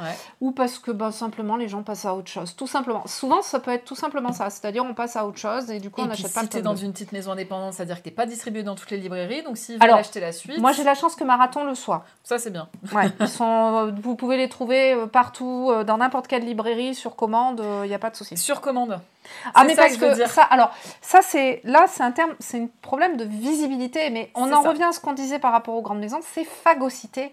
On va être clair, c'est phagocyté par des Mhm. euh, euh, par des Gallimard, par des qui tiennent, euh, qui eux ont des équipes de commerciaux qui tournent dans toute la France auprès des libraires, donc qui font du, du dumping. C'est c'est même plus de la concurrence déloyale, c'est du dumping. Une maison indépendante, elle va pas avoir ces moyens-là. Donc, euh, elle, va, elle va essayer de se faire distribuer dans les, chez les libraires. Donc, elle va choisir des réseaux de distribution qui vont permettre à tous les libraires d'avoir accès à leurs livres, mais ça ne veut pas dire que le libraire va connaître la maison et va connaître le livre. Ouais. Donc, si vous vous le demandez pas, ben lui, il va pas dire euh, ah bah tiens tiens on va commander ça on va voir il y a des il y a des libraires hein, qui s'intéressent à l'édition indépendante et qui qui la promeuvent vraiment mais ils sont pas tant que ça ils sont un peu débordés Non. par, euh, par tous les livres qui sortent Par tous les le ans ouais. et par, euh, par euh, la, la place que prennent les grandes maisons. hein. Ouais, et après, faut aller le faire, mais en dépôt-vente. Donc, ça veut dire aller mettre ses livres en librairie et on touche que quand ils sont vendus ou quoi. Toutes les maisons d'édition veulent pas forcément le faire. Euh, Et tous les libraires l'acceptent pas. Tous les libraires ne toujours. l'acceptent pas. Et souvent, ça veut aussi dire que c'est à l'auteur général Alors, de faire la démarche. Regardez Euh, quand même parce que Marathon typiquement ne fait pas de dépôt-vente. Ils sont dans le même circuit qu'un Gallimard. Mm. Voilà, il y a des maisons qui ont fait le choix. Euh, J'en ai pas d'autres en tête, mais je sais euh, qu'il y en Il y en a. a ouais, qui le font un peu. euh, Moi, je sais Il y en a qui le font, c'était distribué par Hachette. Voilà, Donc, il y en a qui passent par le circuit. Hachette, ouais. Mais Mhm. Euh, il fallait le commander et c'est bête, mais même quelqu'un qui aurait adoré le tome 1, euh, de faire la démarche de commander, même oui. si c'est disponible dans n'importe quelle librairie, ça veut dire faire une démarche 2. Voilà. Et on n'a pas le livre là comme ça, Ou pas ou aller voir le salon, mais tu pas- peux pas voilà. forcément aller voir le salon. Alors que voilà, l'intérêt donc du coup de faire une intégrale quand ça quand ça reste jouable, c'est-à-dire quand bon ok le tome est gros, mais enfin bon c'est quand même. euh, 25,90, on en trouve plein Non, 20 des... on est à 20. euh, Moi, je, vois- je lis 25,90. Non mais ça c'est un vieux que j'ai. Ah, c'est un vieux, pardon. Vous êtes à combien du coup? 27,90. Ouais, augmentation le- des matières premières, Ouais, j'imagine, bah ouais, du papier. Ouais. Euh, 27,90 quand on Pour va aujourd'hui pour deux livres, en sachant qu'aujourd'hui on a des, des livres qui sont pour un tome. Ça que ce sont des fait du qui un peu moins de même prix, 14 hein. euros le terme en fait, donc euh, ce qui reste très raisonnable. Non, et puis aujourd'hui, on va à la Fnac, on va dans ce genre de Ah oui. trucs et on a des livres pour le même prix. Et par contre, il y a les autres tomes qui suivent derrière Ah oui. hein, aussi. hein. Bah, un livre euh, aujourd'hui c'est entre 21 et 25 euros, hein, j'ai vu avec l'augmentation. Ouais. Facile. Globalement. Un euh, livre euh, classique quoi. Oui, livre parce que on a, on, alors peut-être un peu plus petit, même d'ailleurs que ça, sur des premiers Ouais. tomes ou quoi dans des grosses maisons qui vont être quasi sur les mêmes prix, Ouais, effectivement. Donc là, c'est vraiment un choix de la maison Mm. d'édition pour permettre en fait que ben, le, le lecteur ait tout de suite les deux tomes sous le coude en fait et qu'il ait l'ensemble de, de l'histoire. voilà. Ça fonctionne, tu sais si ça fonctionne bien du coup? Moi, je, en salon, aujourd'hui, ben, en fait, c'est bête, mais les gens vont me dire Ah, bah, finalement, je vous prends les deux tomes, comme ça, je les aurai. Bah, c'est sûr qu'en salon, quitte à voir l'un ou l'autre et Mm, voir mm. ça, euh, oui, je pense que je me dis pareil. hein. Je me dis, bah, tant qu'à faire. Alors, c'est vrai que ça reste une exclue salon, mais Mm. euh, donc les autres, vous pouvez les commander en librairie. Pourquoi ce choix d'ailleurs de faire euh, exclu salon pour la, la duologie? Euh, c'est aussi une question financière. Ouais. Mm. Pour permettre alors d'avoir une, une attractivité sur les salons. Ça, c'est bien. Aussi. Tout le monde n'y pense pas. Ben, C'est-à-dire que pour le coup, c'est plus intéressant pour vous de venir me rencontrer c'est ça. que de une commander du librairie. Voilà. Et il y a aussi une question de ben voilà, on, on- moyen d'intermédiaire en fait euh, sur, le sur la chaîne du livre. Mhm. Et plus euh, l'éditeur peut se permettre de, de tirer des prix intéressants pour les lecteurs. Et ensuite, on a Dame. Et après, il y a Dame. Ouais. Euh, alors, c'est vrai qu'on l'a pas précisé. Alors, on pouvait le comprendre dans, dans ce que tu expliquais tout à l'heure, mais euh, Flux, donc, on est plutôt sur un genre dystopique, Ouais. euh, même complètement. Euh, c'est de la dystopie. Dame, on est sur un polar. Euh, moi, là, déjà tout de suite, la question qui me vient, c'est ça t'est venu comment Enfin, ça a été naturel le fait de changer de genre comme ça, parce que c'est vrai que souvent. On a tendance à un peu rester dans le même Mm. genre. Tu me diras, la dystopie, c'est aussi particulier. Donc, Mm. c'est vrai que si tu écris toute la dystopie, je pense qu'à la fin, tu finis un peu déprimé quand même. mais, euh, mais du coup, ouais, comment c'est venu? Euh, Pourquoi le polar? Qu'est-ce qui... Comment ça s'est J'ai pas choisi le polar, en fait, c'est plus le polar qui m'a choisi par rapport à ce que je voulais raconter. Ok. Je, je le dirais comme ça. Euh, j'ai écrit, donc comme vous- je vous l'ai expliqué, j'ai écrit Flux pour ma fille, Mhm. Euh, donc avec un cahier des charges, mais aussi donc avec, Qui met le cahier des charges à 13 ans, quoi. avec aussi l'optique que le livre devait être accessible aux 12-13 ans. Ouais. Donc oui, Flux est accessible à partir des 12-13 ans. Ce qui impliquait pour moi, en termes d'écriture, une certaine contrainte. Ça Ouais. peut paraître bête, mais pour moi, c'était une contrainte. C'est-à-dire, je devais faire attention à mes tournants de phrases, je devais faire attention à mon Ouais. vocabulaire, qui soit pas trop élevé. Ah, c'était euh, complètement une contrainte. Enfin, oui, voilà. Et-. Et je me suis pas sentie libre, en fait, de m'exprimer comme je le voulais dans cette écriture. Ok. Et comme j'avais bien aimé l'écriture quand même d'un roman, je me suis dit, bon, cette fois, j'y vais pour moi. Mm. Je me fais plaisir. Donc, il y a eu le fait de me dire, j'ai envie d'écrire pour les adultes cette fois. Ouais. Et il y avait un truc qui m'éclatait absolument, c'est que euh, moi, je suis. Alors, Dame se passe à Ambert, enfin aux alentours d'Ambert. Ouais. C'est une ville Dans que j'aime beaucoup. Pour ceux qui connaissent pas, Oui. C'est vraiment la ruralité du Puy-de-Dôme. C'est le livre à doigt, en fait. On est à une heure de Clermont, une Ouais. heure de Saint-Étienne. C'est euh, vraiment un coin hyper boisé, c'est vraiment la ruralité euh, puy-de-dômoise, euh, Ouais. vraiment. Et c'est un coin que je connais très bien et j'avais envie de mettre du vaudou à Ambert. Oui, parce que Ah, comme ça, ça paraît surprenant. je, vais- je vais lire le, le- le petit résumé quand même, hein, vous allez euh, peut-être comprendre. Euh, la vie d'Aliénor est faite de pierres qui roulent sur son chemin et de branches qui cassent. La découverte d'un corps sur un sentier de promenade va pousser la jeune femme à se battre avec et contre ces fantômes pour découvrir ce qu'il s'est réellement passé. Au cœur du livre à doigt plongé dans l'enquête d'Aliénor, accompagnée de Baron Samedi, le dieu vaudou des morts, et de Minou, le fidèle chien de sa sœur Mathilde, elle découvrira la vérité. Alors c'est vrai que même là, on voit le dieu des vaudous des morts. Pourquoi? Pourquoi? Pourquoi? Pourquoi? Alors, à la base, je voulais mettre du vaudou à Amber parce que c'était tellement antinomique que ça m'éclatait de, Ça, de faire rencontrer ces deux univers, mais qui étaient. euh, rien à voir, quoi. qui avaient rien à voir. Ouais, quoi. ouais. Et en fait, je me suis dit, oui, mais j'ai pas envie de faire un grand n'importe quoi. Le but, c'est pas de mettre du vaudou à Amber juste pour le plaisir de mettre du vaudou à Amber. Pourquoi pas Oui, aussi. Mais en l'occurrence, c'était pas ce que je voulais. Et je me suis dit, bon, bah, faut que j'ai une histoire qui soit crédible, Mm. qu'on ait envie de lire. Pourquoi du vaudou à Amber, en fait et, euh, et, le polar répondait à ça. Le, fait de, de partir sur une enquête, ça répondait à ça. C'est-à-dire comment faire entrer le Bénin? Parce que c'est pas le vaudou. Alors, Baron Samedi est issu du vaudou caribéen, qui est donc un. Euh, quand l'esclavagisme en fait a, a- a drainé ces populations, la diaspora béninoise en fait euh, du côté des Caraïbes, euh, ils ont emporté avec eux leur culture qui Mm. s'est confrontée à la culture locale et ça a donné le vaudou hollywoodien qu'on connaît, qui est le vaudou caribéen. Mais en fait, je me suis intéressée au vaudou béninois, qui est donc, excusez-moi, le vaudou de, de base, la culture de base en fait euh, du vaudou. Et en gros, c'était comment amener le Bénin Amber. Ouais. C'était vraiment ça. Et bon, je ne vais pas rentrer dans les détails, vous lirez le livre si vous voulez, mais euh, le polar, du coup, répondait, enfin, l'enquête. Alors pourquoi je dis un polar? Parce que on n'est pas sur ces polars, ces thrillers d'enquête là qu'on trouve, qui est, c'est la grande mode en ce moment, là, les Chatham, les, euh, euh, les Tillets, où c'est.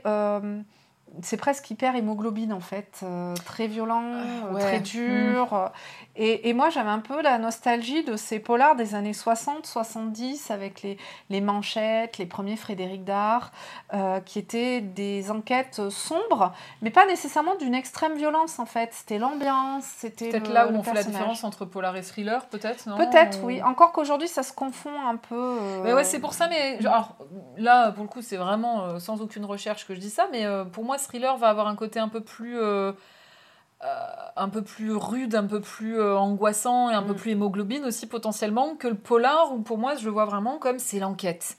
Mm. On est dans une enquête, alors on reste dans une ambiance sombre, mais c'est vraiment l'enquête Mm. qui, est, qui est important, pas le fait de, de, de mettre forcément dans une situation de stress ou d'angoisse le lecteur, qui est Mais pour moi malgré plus le thriller. Si tu as lu un peu des enquêtes de ces, alors c'est ceux qui ont le vent en poupe, hein, de ces euh, auteurs nordistes là, qui viennent du froid. C'est Millennium. Euh, Alors, j'avoue que j'ai pas fait des autres. euh, Voilà, bon, Millennium c'est un peu encore autre chose parce que on, on tourne autour de l'histoire d'un personnage, euh, d'un des personnages principaux. Oui. Mais je pensais à John Esbo par exemple ou à Naldur euh, Idrinson. Euh, Il y a quand même, euh, ne serait-ce que par exemple autour de la découverte du corps ou des Mm. fois il y a quand même quelque chose d'assez euh, Oui. Voilà.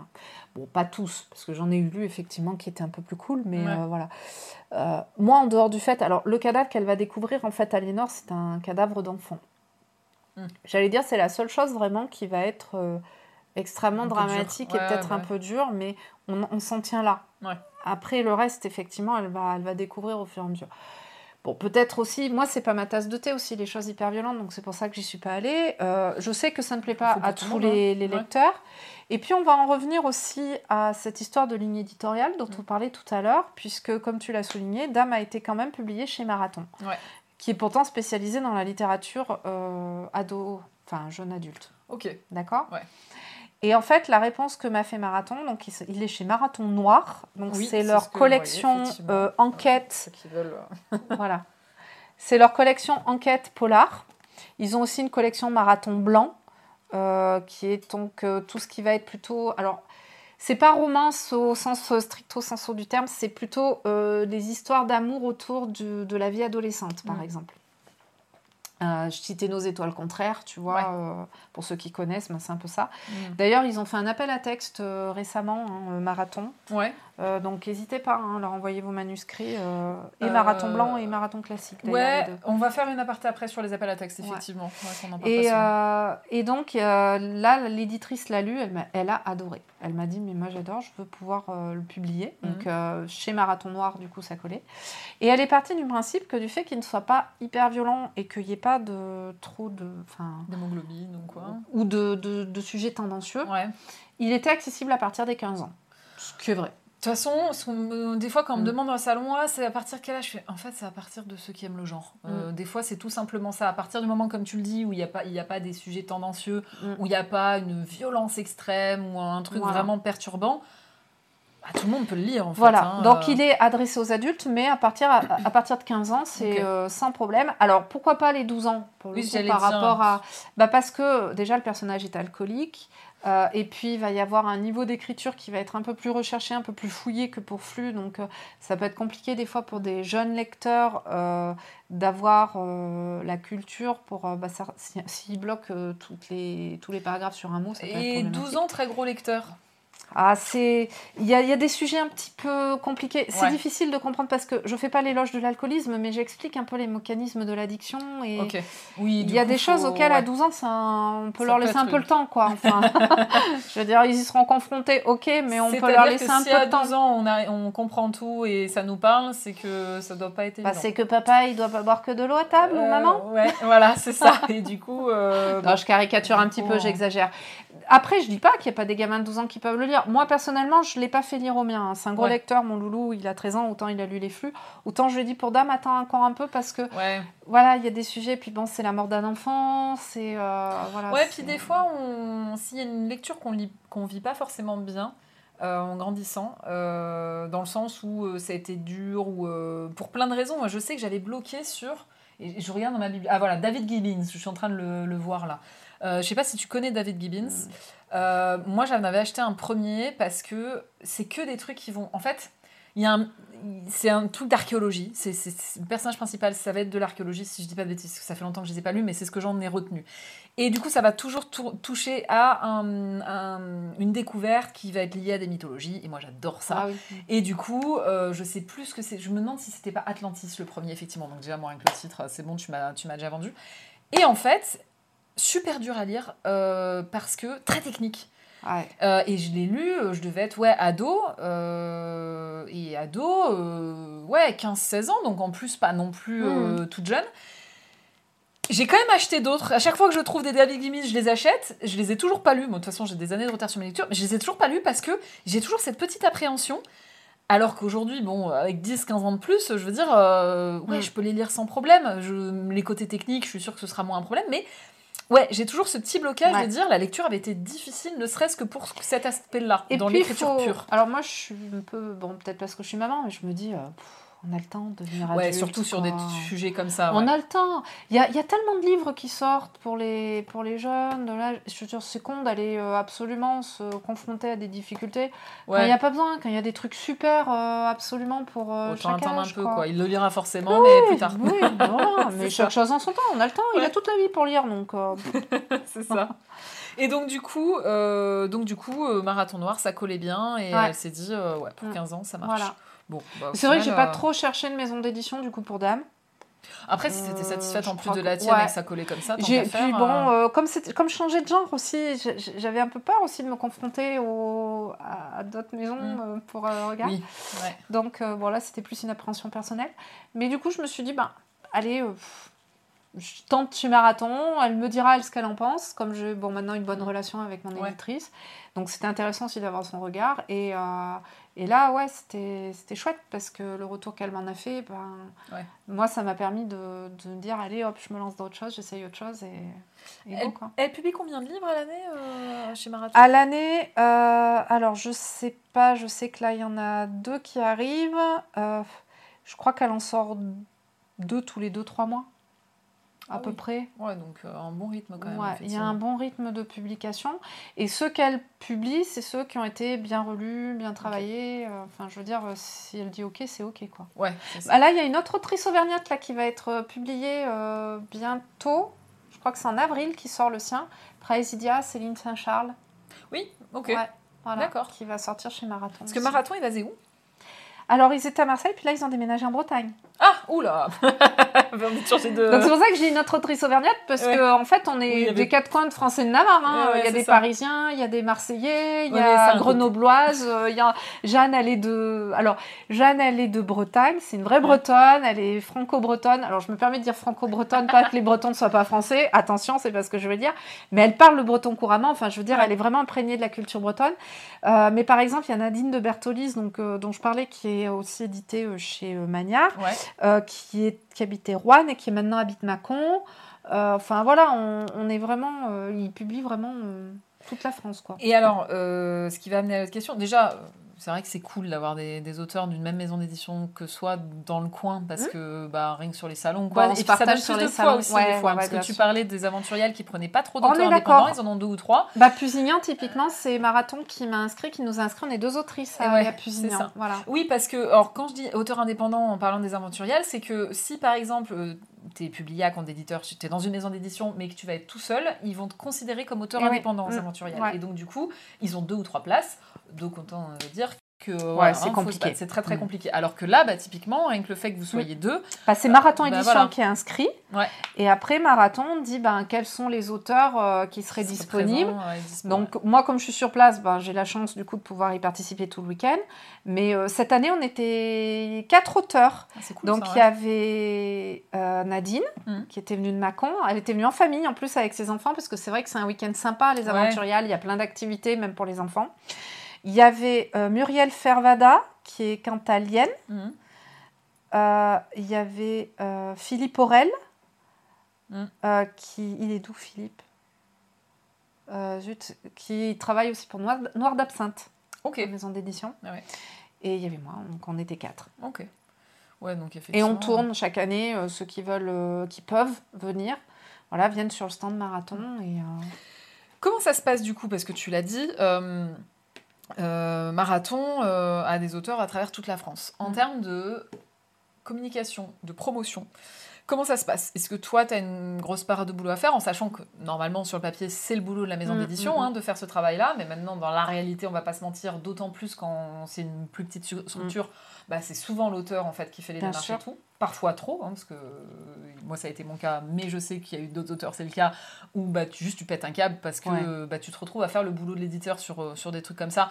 Et autant des fois, euh, tu le fais avec grand plaisir, autant quand ça devient trop pesant, euh, t'en Mm. as juste marre. Mm.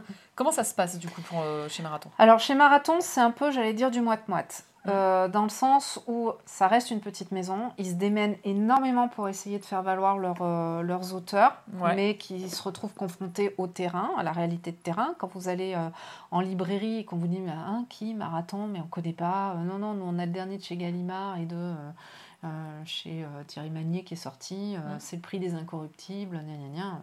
Bon, bah, voilà, on fait pas le poids quoi. hein. Euh, donc ils ont un réseau de distribution hein, qui fait le tour des librairies de France pour essayer de présenter les livres. Ok. Ils nous ils s'inscrivent en tant que maison d'édition à certains salons euh, ouverts aux maisons d'édition. Donc euh, je citais les Aventuriales, Pusignan. Euh, là ils font euh, en Bretagne, là il y a un truc, euh, il y a la 29e édition euh, des... Ah, j'ai avalé le nom, mais c'est un gros salon aussi de l'imaginaire SF qu'ils font là. Euh, voilà, donc ça, ils demandent voilà, combien d'auteurs peuvent être disponibles. Donc j'allais dire, c'est eux qui nous inscrivent pour le Ouais. coup. Donc à nous de répondre, il n'y a pas d'obligation, mais c'est vivement conseillé Mhm. de pouvoir se rendre disponible. Quand on sort un livre, euh, en général, ils essayent de faire la- le tour des librairies euh, du lieu de résidence de, de l'auteur pour essayer de lui caler des séances de dédicaces. Oui. Ouais, ça c'est cool. Alors, ça marche pas toujours. Hein. Ah bah non, mais ça, on Moi, pour. Dame, je crois j'ai eu trois librairies qui ont dit OK. Hein. Oui, mais c'est pas la faute de ta maison euh, d'édition. Non, non, non, non, Voilà. ils essayent. C'est-à-dire, après, Ouais. si vous, vous avez des pistes, ben, moi, je sais qu'à Florent, je dis, tiens, essaye-la, voir si ça marche. Oui, Mais, puis si euh, tu as des contacts, quand tant qu'à bien faire, c'est sûr. marcher tes contacts. Donc évidemment. voilà, si euh, j'entends parler d'un gros salon, par exemple, je dis, tiens, est-ce que Marathon peut s'inscrire Oui, parce Parce que peut moi, pas ça m'intéresse. voilà. hein. Voilà, donc ça c'est pour la part marathon. Et après, ben, il n'y a pas de secret, il y a ta part à toi. C'est-à-dire, on est tous dans la, dans la même logique. C'est-à-dire, il y a un moment où il faut que... Alors, tout le monde n'est pas à l'aise avec ça pour le faire, mais moi, je le conseille vivement. Ben, quand on peut, s'inscrire à des petits salons locaux pour rencontrer son public et présenter soi-même son livre, parce qu'il n'y a pas meilleur vendeur que, que l'auteur qui a écrit le livre, hein, c'est clair. Euh, essayer de participer quand on peut euh, à, à des activités aussi ou des, des moments de partage avec d'autres auteurs, euh, Ouais. y compris euh, parce que ben, ça peut attirer un certain public aussi. Il faut, faut pas vivre les autres auteurs comme des concurrents déjà. Si Ouais. c'est pas ce moment-là où vous, vous vendez votre livre et que c'est l'autre qui l'a vendu, ben, la prochaine fois ce sera l'inverse. Et c'est, il y a pas, voilà, c'est vrai qu'on est nombreux, mais finalement l'entraide c'est ce qui fonctionne le plus, y compris dans, le milieu, Ah dans bah, ce milieu-là. Avec Cristal, des fois, on, vend. euh, ce que j'ai retenu sûr. le pitch de son éditrice, donc du coup, je présente son livre pour elle et elle présente le mien pour moi. Et des fois, ça marche mieux parce qu'on arrive mieux à s'exprimer sur celui de l'autre. Mais oui, c'est- oui, t'as raison Et de puis, dire. ça. ben, du coup, si vous avez un bon contact avec les auteurs, et ben, quand il y a un petit salon nouveau qui commence ou que c'est difficile d'y entrer quand on est euh, tout seul, Mm. bah, tel auteur va vous dire Ah, mais moi, attends, j'ai les coordonnées de telle personne. euh, voilà. Ça, ça marche. Et puis, ben, les petits événements. Après, moi, je sais que je- je- j'ai un travail à côté euh, qui me permet de vivre, en fait. C'est vrai qu'on n'en a pas parlé, mais on voilà, va- lis pas on va en venir. Et certains auteurs vivent de leurs livres. Ouais. Donc j'essaye de pas euh, marcher sur les plates-bandes de ceux qui en ont besoin pour vivre, à savoir que moi je me fais pas rémunérer pour certaines euh, actions Ouais. culturelles, mais du coup je vais les limiter en termes de nombre. Ouais. C'est-à-dire je vais en faire une, deux par an. Parce que dans des... là, t'en connais, toi, des auteurs qui sont sur des plus petites structures et qui vivent de leurs écrits? Oui. ouais, Ah ouais. ouais. Ils y arrivent ou c'est. euh, C'est compliqué. Ouais, voilà. Mais du coup, ils sont payés euh, les ateliers d'écriture, ils sont payés leurs interventions, ils sont... et c'est Ce normal. normalement. euh, C'est normal. Je- le cas. ouais. Moi, je le critique pas. hein. Mhm. C'est tout travail mérite salaire, et pour moi, c'est euh, c'est normal. Bah, C'est-à-dire que même les dédicaces, en réalité, on est censé être payé. à fait. Et ça, c'est quelque Tout chose qu'on fait. dit pas aussi. Après, hein. le problème, il est que ben on est tellement nombreux que si on veut se faire connaître un peu, on est aussi obligé de faire du bénévolat. Enfin, moi, en tout cas, j'ai pas trop de choix. hein. Oui. Je- Célia Barrette, ça fait pas vendre. hein. Donc, il faut que j'y aille. hein. Et, et si, Ouais. je veux, euh, si je veux arriver à vendre, il ben, faut, faut que j'accepte de le faire euh, sur mon temps libre, sur mon temps disponible. Et, Mhm. Et voilà. Et peut-être qu'un jour, ma, mon nom et peut-être ce que j'écris sera suffisamment euh, promoteur euh, de notoriété pour que je puisse me faire payer sur ce que je fais. Ouais. Bah, typiquement, euh, chez Marathon, je parlais de Nadine. Nadine, Ouais. aujourd'hui, elle vit de ses écrits. Euh, mais elle est aussi publiée dans des grosses maisons et tout ce Oui, que tu dis. tout à hein, fait. vrai que, Mais ouais. par exemple, chez Lito, elle m'expliquait que Lito, il la paye d'avance pour les textes qu'elle va faire parce qu'il lui passe des commandes. Alors, on en parlait avec euh, Mm. bah, Mathieu, euh, qui était donc euh, mon dernier invité sur l'émission, qui lui donc a été publié chez Grasset. Alors, lui, c'est semi-particulier dans le sens où ils sont, il est co-auteur, Mm. il a raconté la vie d'une personne, ils sont deux noms du coup inscrits, donc ils sont divisés en deux les droits d'auteur. Euh, par contre, c'est une grande maison d'édition. Il a eu une avance sur Mhm. vente, donc, Voilà. euh, avant même qu'il ait fini d'écrire Oui, son parce que roman. c'était une commande. Voilà, donc ce qui veut dire que... Alors en fait, ça n'a pas été une commande celui-ci parce que le tout premier, il l'a vend- il l'a présenté à la maison, Mhm. qui a dit OK Banco, qui du coup lui ont fait une avance. Donc ce qui veut dire que pendant qu'il écrivait, bah, il avait touché un Mhm. salaire. Donc déjà, euh, bah, ça aide aussi hein, de se Bien dire que bon, je suis en train d'écrire, euh, j'ai touché de l'argent. Le deuxième, parce qu'il a publié un autre, euh, ça a été une commande. Mhm. Et là, il a eu encore une commande de Grasset. Donc pareil, à chaque fois, il y a effectivement Voilà. une avance, Tout etc. Et c'est pas pareil. Et c'est vrai que ce fonctionnement-là, c'est plus les grandes maisons qui peuvent se permettre de Tout l'avoir parce qu'ils ont les. Ou les maisons les voilà, qui s'attachent à un ou deux auteurs et qui du Ouais. coup fonctionnent avec. Mais il faut qu'ils aient de la Et, trésorerie euh, aussi. hein, et hein. après, j'ai rencontré moi d'autres auteurs qui ne sont pas affiliés nécessairement à des grandes maisons, mais de par leur activité et la multiplication en fait, de leurs interventions, vont euh, être. Euh, euh, voilà, alors, je sais pas quel statut ils ont, auteur-entrepreneur, je pense. Alors, euh, il y a un Euh, statut artiste-auteur Ouais, artiste-auteur, hein. voilà, Ouais, c'était ouais. ça.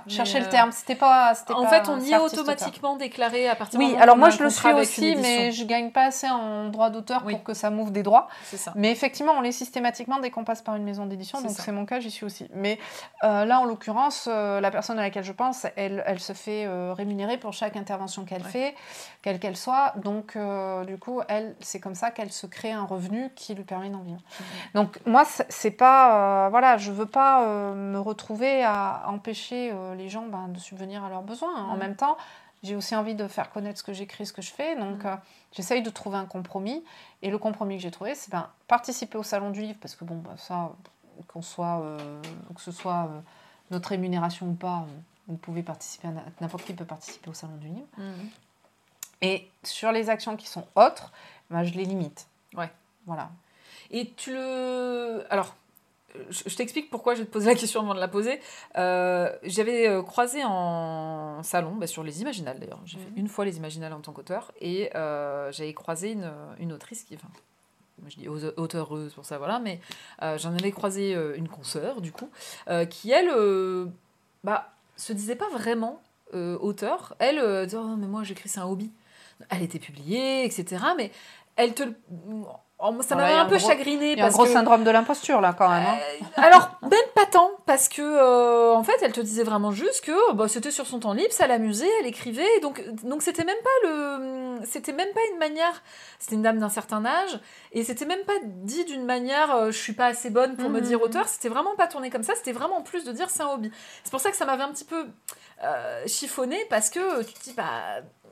C'est pas super pour euh, tous les Mhm. autres en fait. Qui... Donc c'est la question que j'allais te poser parce que tu disais que euh, toi, tu essaies de limiter pour pas enlever le pain de la Mhm. bouche, entre guillemets, de ceux qui aimeraient en vivre, etc. Mais tu considères quand même que c'est ton métier, en fait, d'être romancière ou pas?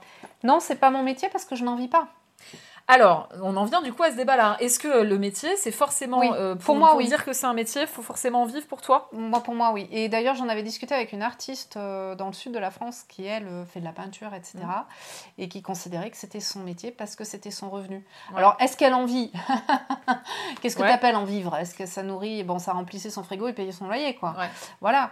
Euh, moi, c'est pas ça qui remplit mon frigo et paye mon loyer, donc ce n'est pas mon métier. Ok. Est-ce que tu te présentes quand même en tant que romancière ou même pas? Si, quand je vends mes livres, je suis autrice. Donc, quelque part. euh, Mais quand je fais mon boulot, mon autre métier, Ouais. je ne suis pas autrice. Oui.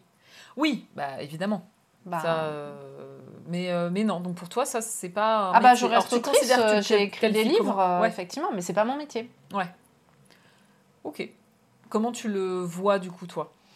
Moi, pour le moment, je le vois plus comme un- une passion, comme je ferais un sport, etc. Parce que ça me coûte plus cher euh, l'investissement que je mets dedans que le Mm. pognon que j'en tire. hein, on va être très honnête. Ouais. C'est euh, la balance n'est pas du tout équilibrée. hein. Ah ouais. Donc, euh, je ferais un sport, je sais pas. pff, je ferais du ski par exemple, il faudrait que j'investisse sur des skis, il faudrait euh, que j'investisse sur des séjours à la montagne pour euh, m'entraîner, voilà. Euh, bah, là, c'est un peu le même principe, c'est-à-dire la table dans un salon, ça se paye. Euh, donc tu fais deux salons par mois, tu fais le calcul au bout de ce que ça te coûte à la Mhm. fin de l'année. Euh, quand tu vois euh, ce que tu sois- reçois en droit d'auteur et ce que ça te coûte, les trajets, les tables, les... euh, euh, ben non, tu, tu peux pas dire c'est un métier. Enfin, je veux dire, c'est pas un métier à partir du moment où tu dépenses plus que ce que tu gagnes. Bah, tu vois, c'est là où moi, je, je- effectivement, j'ai pas du tout cette vision-là. C'est que ça reste un métier où, euh, bah, quand tu es en salon, euh, bah, tu travailles à vendre ton, ton livre, en fait, finalement. Alors, tu viens rencontrer les. Tu viens rencontrer les. Oui, c'est. le nez un peu bouché, le chien, faut pas s'inquiéter. Tu, tu rencontres les, les, les- tes lecteurs, etc. Mais tu es là pour vendre ton livre, en fait, on va pas Mhm. se mentir aussi. Mais comme tu le dis, ne serait-ce que pour essayer de rembourser euh, le coût de la table au Mhm. salon, etc. Euh, mais euh, mais c'est pas un week-end plaisir non plus, dans le sens où euh, Ah, c'est moi, pas comme si tu te faisais un week-end au ski, au ski, tu vois. Bah pour moi si, hein, franchement. Ouais. ouais, ouais, ouais, moi, c'est un bon moment, hein, parce que même si je vends pas de livres, C'est pas ce que je dis, dis pas que c'est hein. un mauvais moment ou quoi, mais Mm. pour, pour moi, quand bien même je veux toujours le voir comme un bon moment, ça reste. Mais un week-end. Je vais te dire pourquoi travail, je considère que finalement, c'est si tu arrives à en vivre ou pas qui fait la différence entre Ouais. le métier et amateur. C'est un peu comme si tu me disais, bah moi je cuisine, j'adore cuisiner, Mhm. Et euh, je fais des banquets, j'organise des banquets euh, pour mes proches, pour des gens que j'aime bien, euh, et puis je suis cuisinière.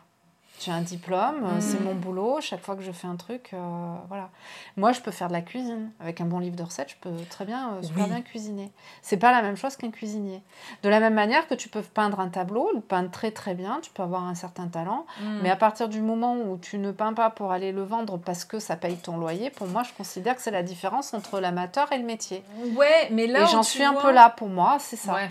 Mais tu vois, là où, où je suis pas d'accord pour le coup, c'est le côté de dire euh, oui, mais t'es quand même, euh, certes pas assez, mais payé par une maison d'édition. T'as une maison d'édition derrière toi et qui a, t'as choisi toi.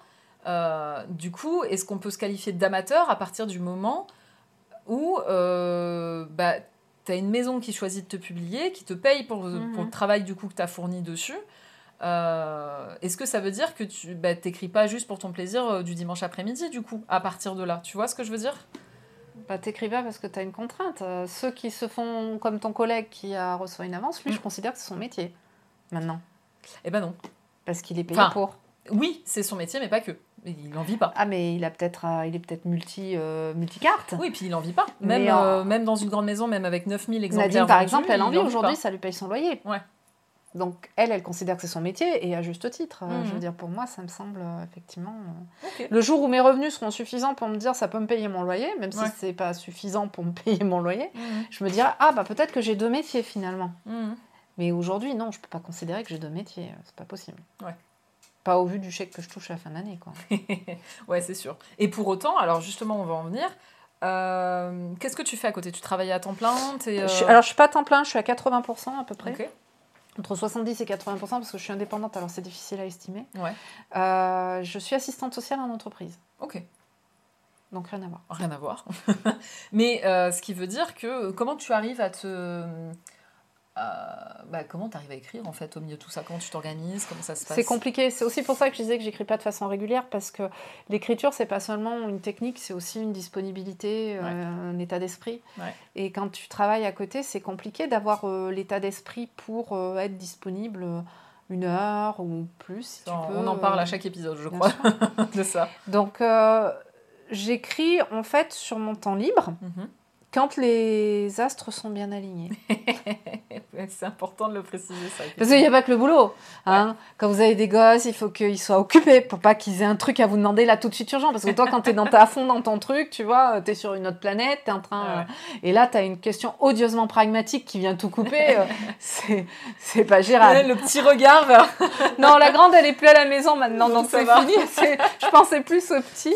Mon, mon mari aussi, je Ouais. l'adore. Hein.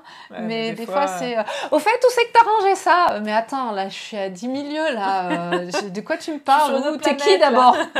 Comment t'appelles-tu? Vous êtes qui, monsieur? Que faites-vous dans cette maison? C'est ça. Ouais, c'est un peu ça. Voilà. Mais euh, non, c'est ça la difficulté. C'est-à-dire, c'est pour ça que je suis pas régulière, parce qu'il va y avoir des périodes où je suis particulièrement fatiguée, comme là, en fin d'année. J'avais un roman que j'étais sur le point de terminer. Je voulais le terminer avant la fin de l'année, j'ai pas réussi. J'étais crevée, j'étais lessivée. Rien que quand je me mettais devant ma feuille, j'avais l'impression que c'était une corvée. Et je veux pas que la ce même, soit une corvée, je veux que ce soit quelque Ouais, chose bah que j'ai envie de faire. Donc du coup, ben, j'ai laissé tomber. J'ai Mm. dit, oh, c'est bon, j'y reprendrai. Là, je l'ai fini, je l'ai fini la semaine dernière. Voilà, ça y est, c'est bon. Quoi. Là, Ouais. j'ai- en janvier, j'étais repartie. euh, ça roulait. Donc oui, c'est difficile. Et, et c'est peut-être ça aussi qui fait la différence entre le métier et pas le métier. C'est que le métier, c'est aussi que tu disposes du temps pour pouvoir t'y consacrer. Ouais, ça je suis. Alors, tu vois, c'est marrant parce que du coup, ça me fait réfléchir hein, là tout ce que tu disais sur le métier, tout ça. Euh, moi, au début, je disais pas que c'était mon métier. Et d'ailleurs, je me présentais même pas quand je quand je on me faisait rencontrer des gens que je connaissais pas ou quoi. Je disais, je suis journaliste. Point. Et c'était des amis qui disaient, non, non, mais elle est aussi euh, romancière en fait. Mm. Euh, et j'arrivais pas à le dire parce que je gagnais pas ma vie avec. Mm. Euh, toujours pas le cas d'ailleurs. Euh, et du coup, je, je n'arrivais pas à le, à- à le dire parce que pour moi, j'avais pas l'argumentaire derrière en fait qui suivait. Et en fait, c'est beaucoup de l'entourage de, de gens dont c'est pas le métier Mhm. non plus, hein, qui m'ont un peu euh, dit mais non, déjà faut que tu le dises parce que c'est quand même du boulot ce que tu fais, c'est quand même du temps que tu y consacres, c'est euh, pas évident, euh, c'est beaucoup d'autodiscipline pour trouver le temps, pour s'y caler, pour machin. Donc à partir de là, ça reste une forme de travail, même si euh, c'est pas dans le sens, dans le sens euh, il faut que tu le fasses pour remplir ton frigo machin, parce que euh, non, euh, à l'heure actuelle, non, c'est pas le cas. Mais euh, ça, ça demande que tu y consacres du temps, c'est. ça, ça te pompe de l'énergie Mm. aussi, mentale, beaucoup. Ouais. Donc à partir de là, c'est un travail, donc c'est aussi ton métier. Et c'est vrai que du coup, petit à petit, j'ai un peu changé de discours et un peu de dire, bah, il faut que ce soit reconnu comme tel, même si je suis complètement d'accord avec toi sur le fait de dire, bah, comment tu arrives à le dire alors que euh, t'en vis pas. Mm, mm. Mais parce que c'est, c'est quand même... Euh, bah, t'en es pas au stade de dire, euh, je... Ah, j'écris des petits trucs chez moi de temps en temps, et puis c'est, c'est Mm. plus que ça. Tu vois ce que je veux dire? Oui, c'est plus que ça. Mais c'est vrai que j'ai pas le temps d'y consacrer. En Ouais. fait, euh, ce- ce- mon métier, je- enfin, mon métier, que je l'aime ou que je l'aime pas, ben, je suis payée pour le faire. Mais complètement. Donc le temps dont je dispose, il Ouais. doit être Il consacré, doit être consacré à, à, ça. Ouais. Et c'est ce qui fait que je considère que c'est un métier. Ah ouais. Le jour où on me dira, ben, euh, le temps dont tu disposes, Ouais. tu dois le consacrer à écrire. Oui. Ben, je considérerais que l'écriture est mon métier. Complètement. Aujourd'hui, Ouais, c'est le temps que j'arrive à me dégager Mhm. qui est consacré à l'écriture. Et c'est pas du tout la même chose de se dégager du temps que de disposer de temps. C'est vrai. Non, mais. euh, Donc voilà, c'est aussi euh, pour moi je ce qui fait complètement mon différence. discours. Et je suis euh, bien d'accord avec ça. Ou le nombre de fois, on en parlait avec euh, Cristal, je crois aussi, euh, sur, euh, sur son épisode, où euh, de dire bah, que des fois, la réflexion, c'était tout simplement de dire, au-delà du fait là, j'ai du temps pour écrire, c'est est-ce que je peux me permettre Mm. de prendre du temps pour écrire pour quelque chose qui, au final, ne me rapportera pas grand-chose, alors que je suis à mon compte, je ferais peut-être mieux d'aller chercher des missions qui vont me Mm. rapporter vraiment de l'argent. Et c'est vrai que quand tu en es à, ta- à faire cette réflexion-là, c'est compliqué. Ouais. C'est compliqué. Ouais. On est d'accord. Alors, du coup, là, euh, donc parce que tu es quand même en, en train d'écrire, et je trouve que pour le coup, pour euh, quelqu'un qui travaille à 80% et qui, du coup, a pas forcément beaucoup de temps avec des enfants ou quoi, euh, je trouve qu'en termes de délai euh, d'écriture, euh, tu es quand même plutôt, plutôt courte, hein, quand Ouais, même. je sais pas. Là, tu es, en train d'en écrire un autre, un nouveau roman Bah, que j'ai fini là. que tu as fini. Ah, Enfin, j'en ai fini deux en fait l'année dernière. Tu- que tu devais finir en fin d'année, tu les as Alors, en début en d'année fait, ou- un, j'en ai un que j'ai fini en juillet l'année dernière, mais ça faisait des années que j'étais dessus en fait, parce que je l'avais attaqué en même temps à peu près que Flux ou juste Ah oui. après la fin de l'écriture en Ouais. juin. Euh, mais celui-là sortira pas tout de suite en tout cas, peut-être parce que je pense que je vais d'abord écrire une suite. On en revient à ce que je disais tout à l'heure sur les maisons ouais. d'édition. Donc je sais pas. Mhm. Et là, je viens de terminer un roman d'enquête pour les 10-12 là. Ok. Voilà, je viens de finir. Euh, enquête, du coup, aussi. Enquête aussi, pareil. ouais. Mm, mm. Euh, qui- Avec une petite note de fantastique. Enfin, Ouais. non, c'est pas du fantastique vraiment, mais alors pour la- le pitch, euh, ça va être dur de le pitcher celui-là parce que euh, Il est en- encore en un fraude, peu, mais là celui-là il est tout neuf. Euh, c'est deux, deux collégiens, ils sont en sixième, qui qui ont constaté la disparition du chat de leur nounou qui s'appelle Sémaphore. Et c'est un vieux chat détestable. Il est, il est pas câlin, il est voire même un peu agressif, il est borgne parce qu'en plus il défend son territoire, tu vois, il lui manque une oreille. Mais ils adorent ce chat. Ouais. Et, euh, et Sémaphore a disparu. Et ils s'aperçoivent qu'il n'y a pas que Sémaphore qui a disparu en fait. Ah. Que Qu'il y a des affichettes de chats disparus partout dans la ville. Et du coup, ils se doutent Ah. qu'il se passe quelque chose et, et ils vont essayer de comprendre ce qui est en train de se passer avec les chats de la ville. Donc, euh, le titre, je l'ai déjà, je pense, ce sera La conjuration des chats. voilà. Et, et puis, ben, pour le reste, je sais pas, on va voir. Je viens de le finir, là, je suis en train de le corriger. Chez donc, euh, Marathon, toujours ou tu non, sais non, alors je sais pas du tout. Pour le moment, je suis en train de le corriger. Une fois qu'il sera corrigé, je le ferai bêta lire Ouais. pour euh, enlever ce qu'on disait, les incohérences et tout. Ouais. Et après, je vais lui faire tenter sa chance dans les grandes maisons. Je vais quand même essayer. Ok. Parce que c'est vrai que les grandes maisons, elles ont l'avantage de nous donner un peu de visibilité. Ouais. Donc je me dis, s'il y en a un au moins qui fonctionnait euh, voilà, sur une maison parisienne, ce serait plutôt sympa pour moi, au moins pour me donner un peu de, Ouais. De visibilité, voilà, tout ouais, simplement. Mais, si, mais honnêtement, je j'en ferai pas une affaire d'État. Mm. Enfin, si j'ai des refus des grandes maisons, ben, j'irai euh, j'irai voir chez Marathon. Je pense que ça peut correspondre à Marathon Noir. Ouais. euh, puis euh, ils me diront après si ça leur plaît ou si ça Ouais. leur plaît pas. Mais, voilà. C'est que t'as aimé, du coup, le format euh, polar, euh, le connaît enquête? Ouais, j'aime bien. Ouais. C'est vrai que. Alors, ça demande une discipline euh, beaucoup plus euh, stricte euh, qu'avec les autres formats, je trouve. Mhm. Enfin, moi, personnellement, peut-être que d'autres y arrivent comme ça, mais moi, par rapport à la science-fiction ou à la dystopie, ça demande plus de discipline, je trouve, l'enquête.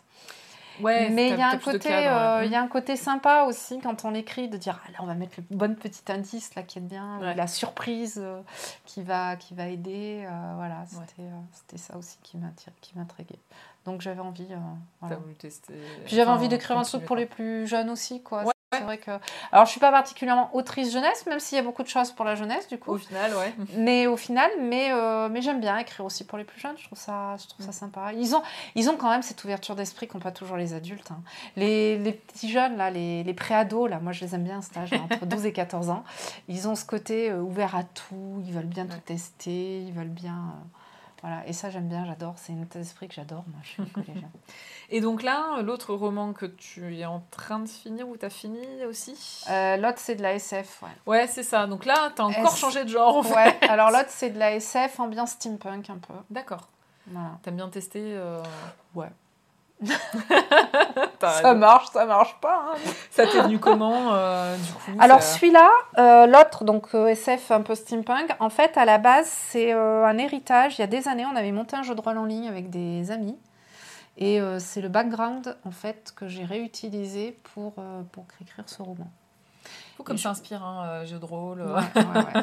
On l'avait créé, on avait fait un gros boulot dessus et ça me faisait trop peine de le laisser dans les tiroirs. Et du coup j'ai exploité. Alors je suis pas restée très... Enfin j'ai pris des libertés un peu avec le background. Mhm. Euh, J'ai sur des personnages notamment. Bon, il n'y avait pas de personnages aussi, parce que quand on fait un background sur un jeu de rôle, c'est les joueurs qui font les personnages. Moi, j'ai créé des personnages. Ouais. Donc, euh, mais voilà, après, j'avais envie de faire quelque chose de, de ça. Et, euh, et finalement, je me suis aperçue, je ne suis pas très satisfaite du résultat. Enfin, j'ai une relation très particulière à ce livre-là. Et je pense qu'en fait, il me faut un deuxième tome pour arriver vraiment à m'approprier. Ok. Donc, c'est pour ça que je me dis, il va pas sortir tout de suite celui-là. Je vais d'abord essayer d'écrire Ouais. un deuxième. Ouais, j'ai une idée que- de deuxième tome et je vais essayer de partir Mhm. là-dessus. C'est un truc que tu aurais imaginé, ça, parce qu'on le disait tout à l'heure, en fait, ton métier, toi, à côté, c'est assistante sociale d'entreprise. Euh, T'aurais imaginé euh, Ah non, moi si ma fille elle m'avait pas dit écris-moi un livre, jamais j'aurais essayé. hein. Ouais. Mais même pas, j'aurais, ça m'aurait effleuré l'esprit ouais. J'aurais même pas essayé. Et alors, justement, l'exercice, tu l'as trouvé comment? Parce que. Est-ce que. Alors, t'écrivais en jeu de rôle en ligne, ce que Mm, tu disais. mhm. Mais est-ce que t'écrivais. Est-ce que t'avais écrit des nouvelles Est-ce que Oui. t'avais écrit. Ouais, donc t'avais quand même. J'écrivais des euh, chroniques pied autour de mes personnages, j'avais Ouais. écrit des nouvelles, j'avais. euh, Oui, oui, oui, oui, j'étais déjà euh, une grosse boulimique de l'écriture. hein. Et puis depuis Ouais. très petite en fait. Donc, c'était pas incohérent, en fait, finalement. Non, c'était pas incohérent, c'est juste qu'il y avait le fait de me dire euh, bah, je suis assistante sociale, je suis pas autrice quoi. Voilà. Comme quoi, on disait tout à l'heure avec les profils d'écrivains, faut pas s'en- s'enfermer, non, en fait. Non, dans c'est ces, ça, euh, mais c'est le fait de ne pas oser franchir le pas parce que ça me Ouais. semblait infaisable déjà. Ce qu'elle m'a demandé, je l'ai vécu comme un, un défi finalement. Et, Ouais. euh, et je me suis dit, allez, euh, go, montre-lui quoi. C'est un peu ça. faire. Je peux le faire. Mais euh, moi, de moi-même, ça m'aurait même pas traversé l'esprit. Euh, je- je- Et puis, il faut pas se leurrer sur un premier roman. C'est dur aussi de tenir jusqu'à la fin. Et, et là-dessus, Magali, hein. donc cette amie qui m'a Ouais. suivie, euh, c'est elle aussi qui a été euh, mon soutien permanent. C'est-à-dire celle qui qui m'a permis d'aller mettre le point final. Et en fait, ce qui est fou, c'est que c'est comme sauter à l'élastique. Une fois que tu l'as fait, c'est un peu comme le tatouage, comme plein de trucs en Mhm. fait. Une fois que tu l'as fait une fois, tu te dis ah mais en fait, euh, Ce que je retenterai pas. mais en fait ça se fait. Ouais, Ça, ça. se fait. À l'ego, tu peux en faire un deuxième. Alors moi, j'ai un peu l'angoisse euh, de la fin de livre, de pas arriver à en faire un autre derrière. Et puis j'en suis Ouais. quand même à mon troisième écrit, quatrième angoisse-là, là, quand je là. suis en train de terminer les gens Donc c'est pas une angoisse qui est rationnelle, mais Ouais. elle existe toujours. Moi, j'ai, en plus, j'ai des accouchements difficiles. hein. Tous, hein, tous mes livres, c'est fou. Dès que j'arrive sur la fin, euh, je suis en mode, mais c'est nul, c'est naze, puis j'arriverai pas à écrire ce dernier chapitre. Et puis de manière, mon idée, elle était pourrie de fin. et là, j'en ai 15 qui me viennent en tête. euh, Ah et, et je lutte, mais je lutte pour mettre ce point final. Mais, Ah, mais et je c'est, ça me le fait complètement pour là-dedans, tous. moi, là, tu vois. Et je sais pas pourquoi. Ah, mais tu vois, je me suis posé hein. la question, hein, parce qu'il y en a plein, mais comment ça se fait que tu arrives Parce que ça, ça va faire Mm, bientôt mm. 10 ans, là, quand j'y réfléchis, euh, que le premier a été publié, donc c'est c'est encore plus long que ça que, euh, que j'ai commencé la, la- la- la trilogie. Ça fait depuis le premier que je suis dans le dernier quart final. Alors, j'ai eu plein d'autres écritures entre-temps de, de GN ou Mhm. comme ça, donc du coup, j'ai eu des gros sauts de, sans rien. Avec le Nanovrimo, j'ai avancé de fou cette année, parce que je l'ai fait du coup sur la chaîne Bravo. Twitch, donc ça m'a fait vachement avancer. Première année que je le faisais vraiment et j'étais super contente. Donc pareil, je pensais le finir pour la fin d'année. Évidemment, le mois de décembre, ça a été euh, du boulot à n'en plus finir, impossible de trouver le temps. Et je suis vraiment, mais sur la dernière ligne droite. Et en fait, à chaque fois que j'y réfléchi, je suis là, mais c'est quoi qui bloque? C'est le fait que tu n'arrives pas à écrire et tout. Et je pense que ça fait tellement longtemps que ça me suit qu'il y a aussi cette peur de le finir, Mm. d'abandonner ses personnages, de passer à autre chose, et puis cette peur de me dire, ouais, mais est-ce que je vais être capable d'écrire autre chose derrière? Alors moi, je, si, je sais pas si ça marchera pour toi. Moi, je le fais en apnée. Ouais.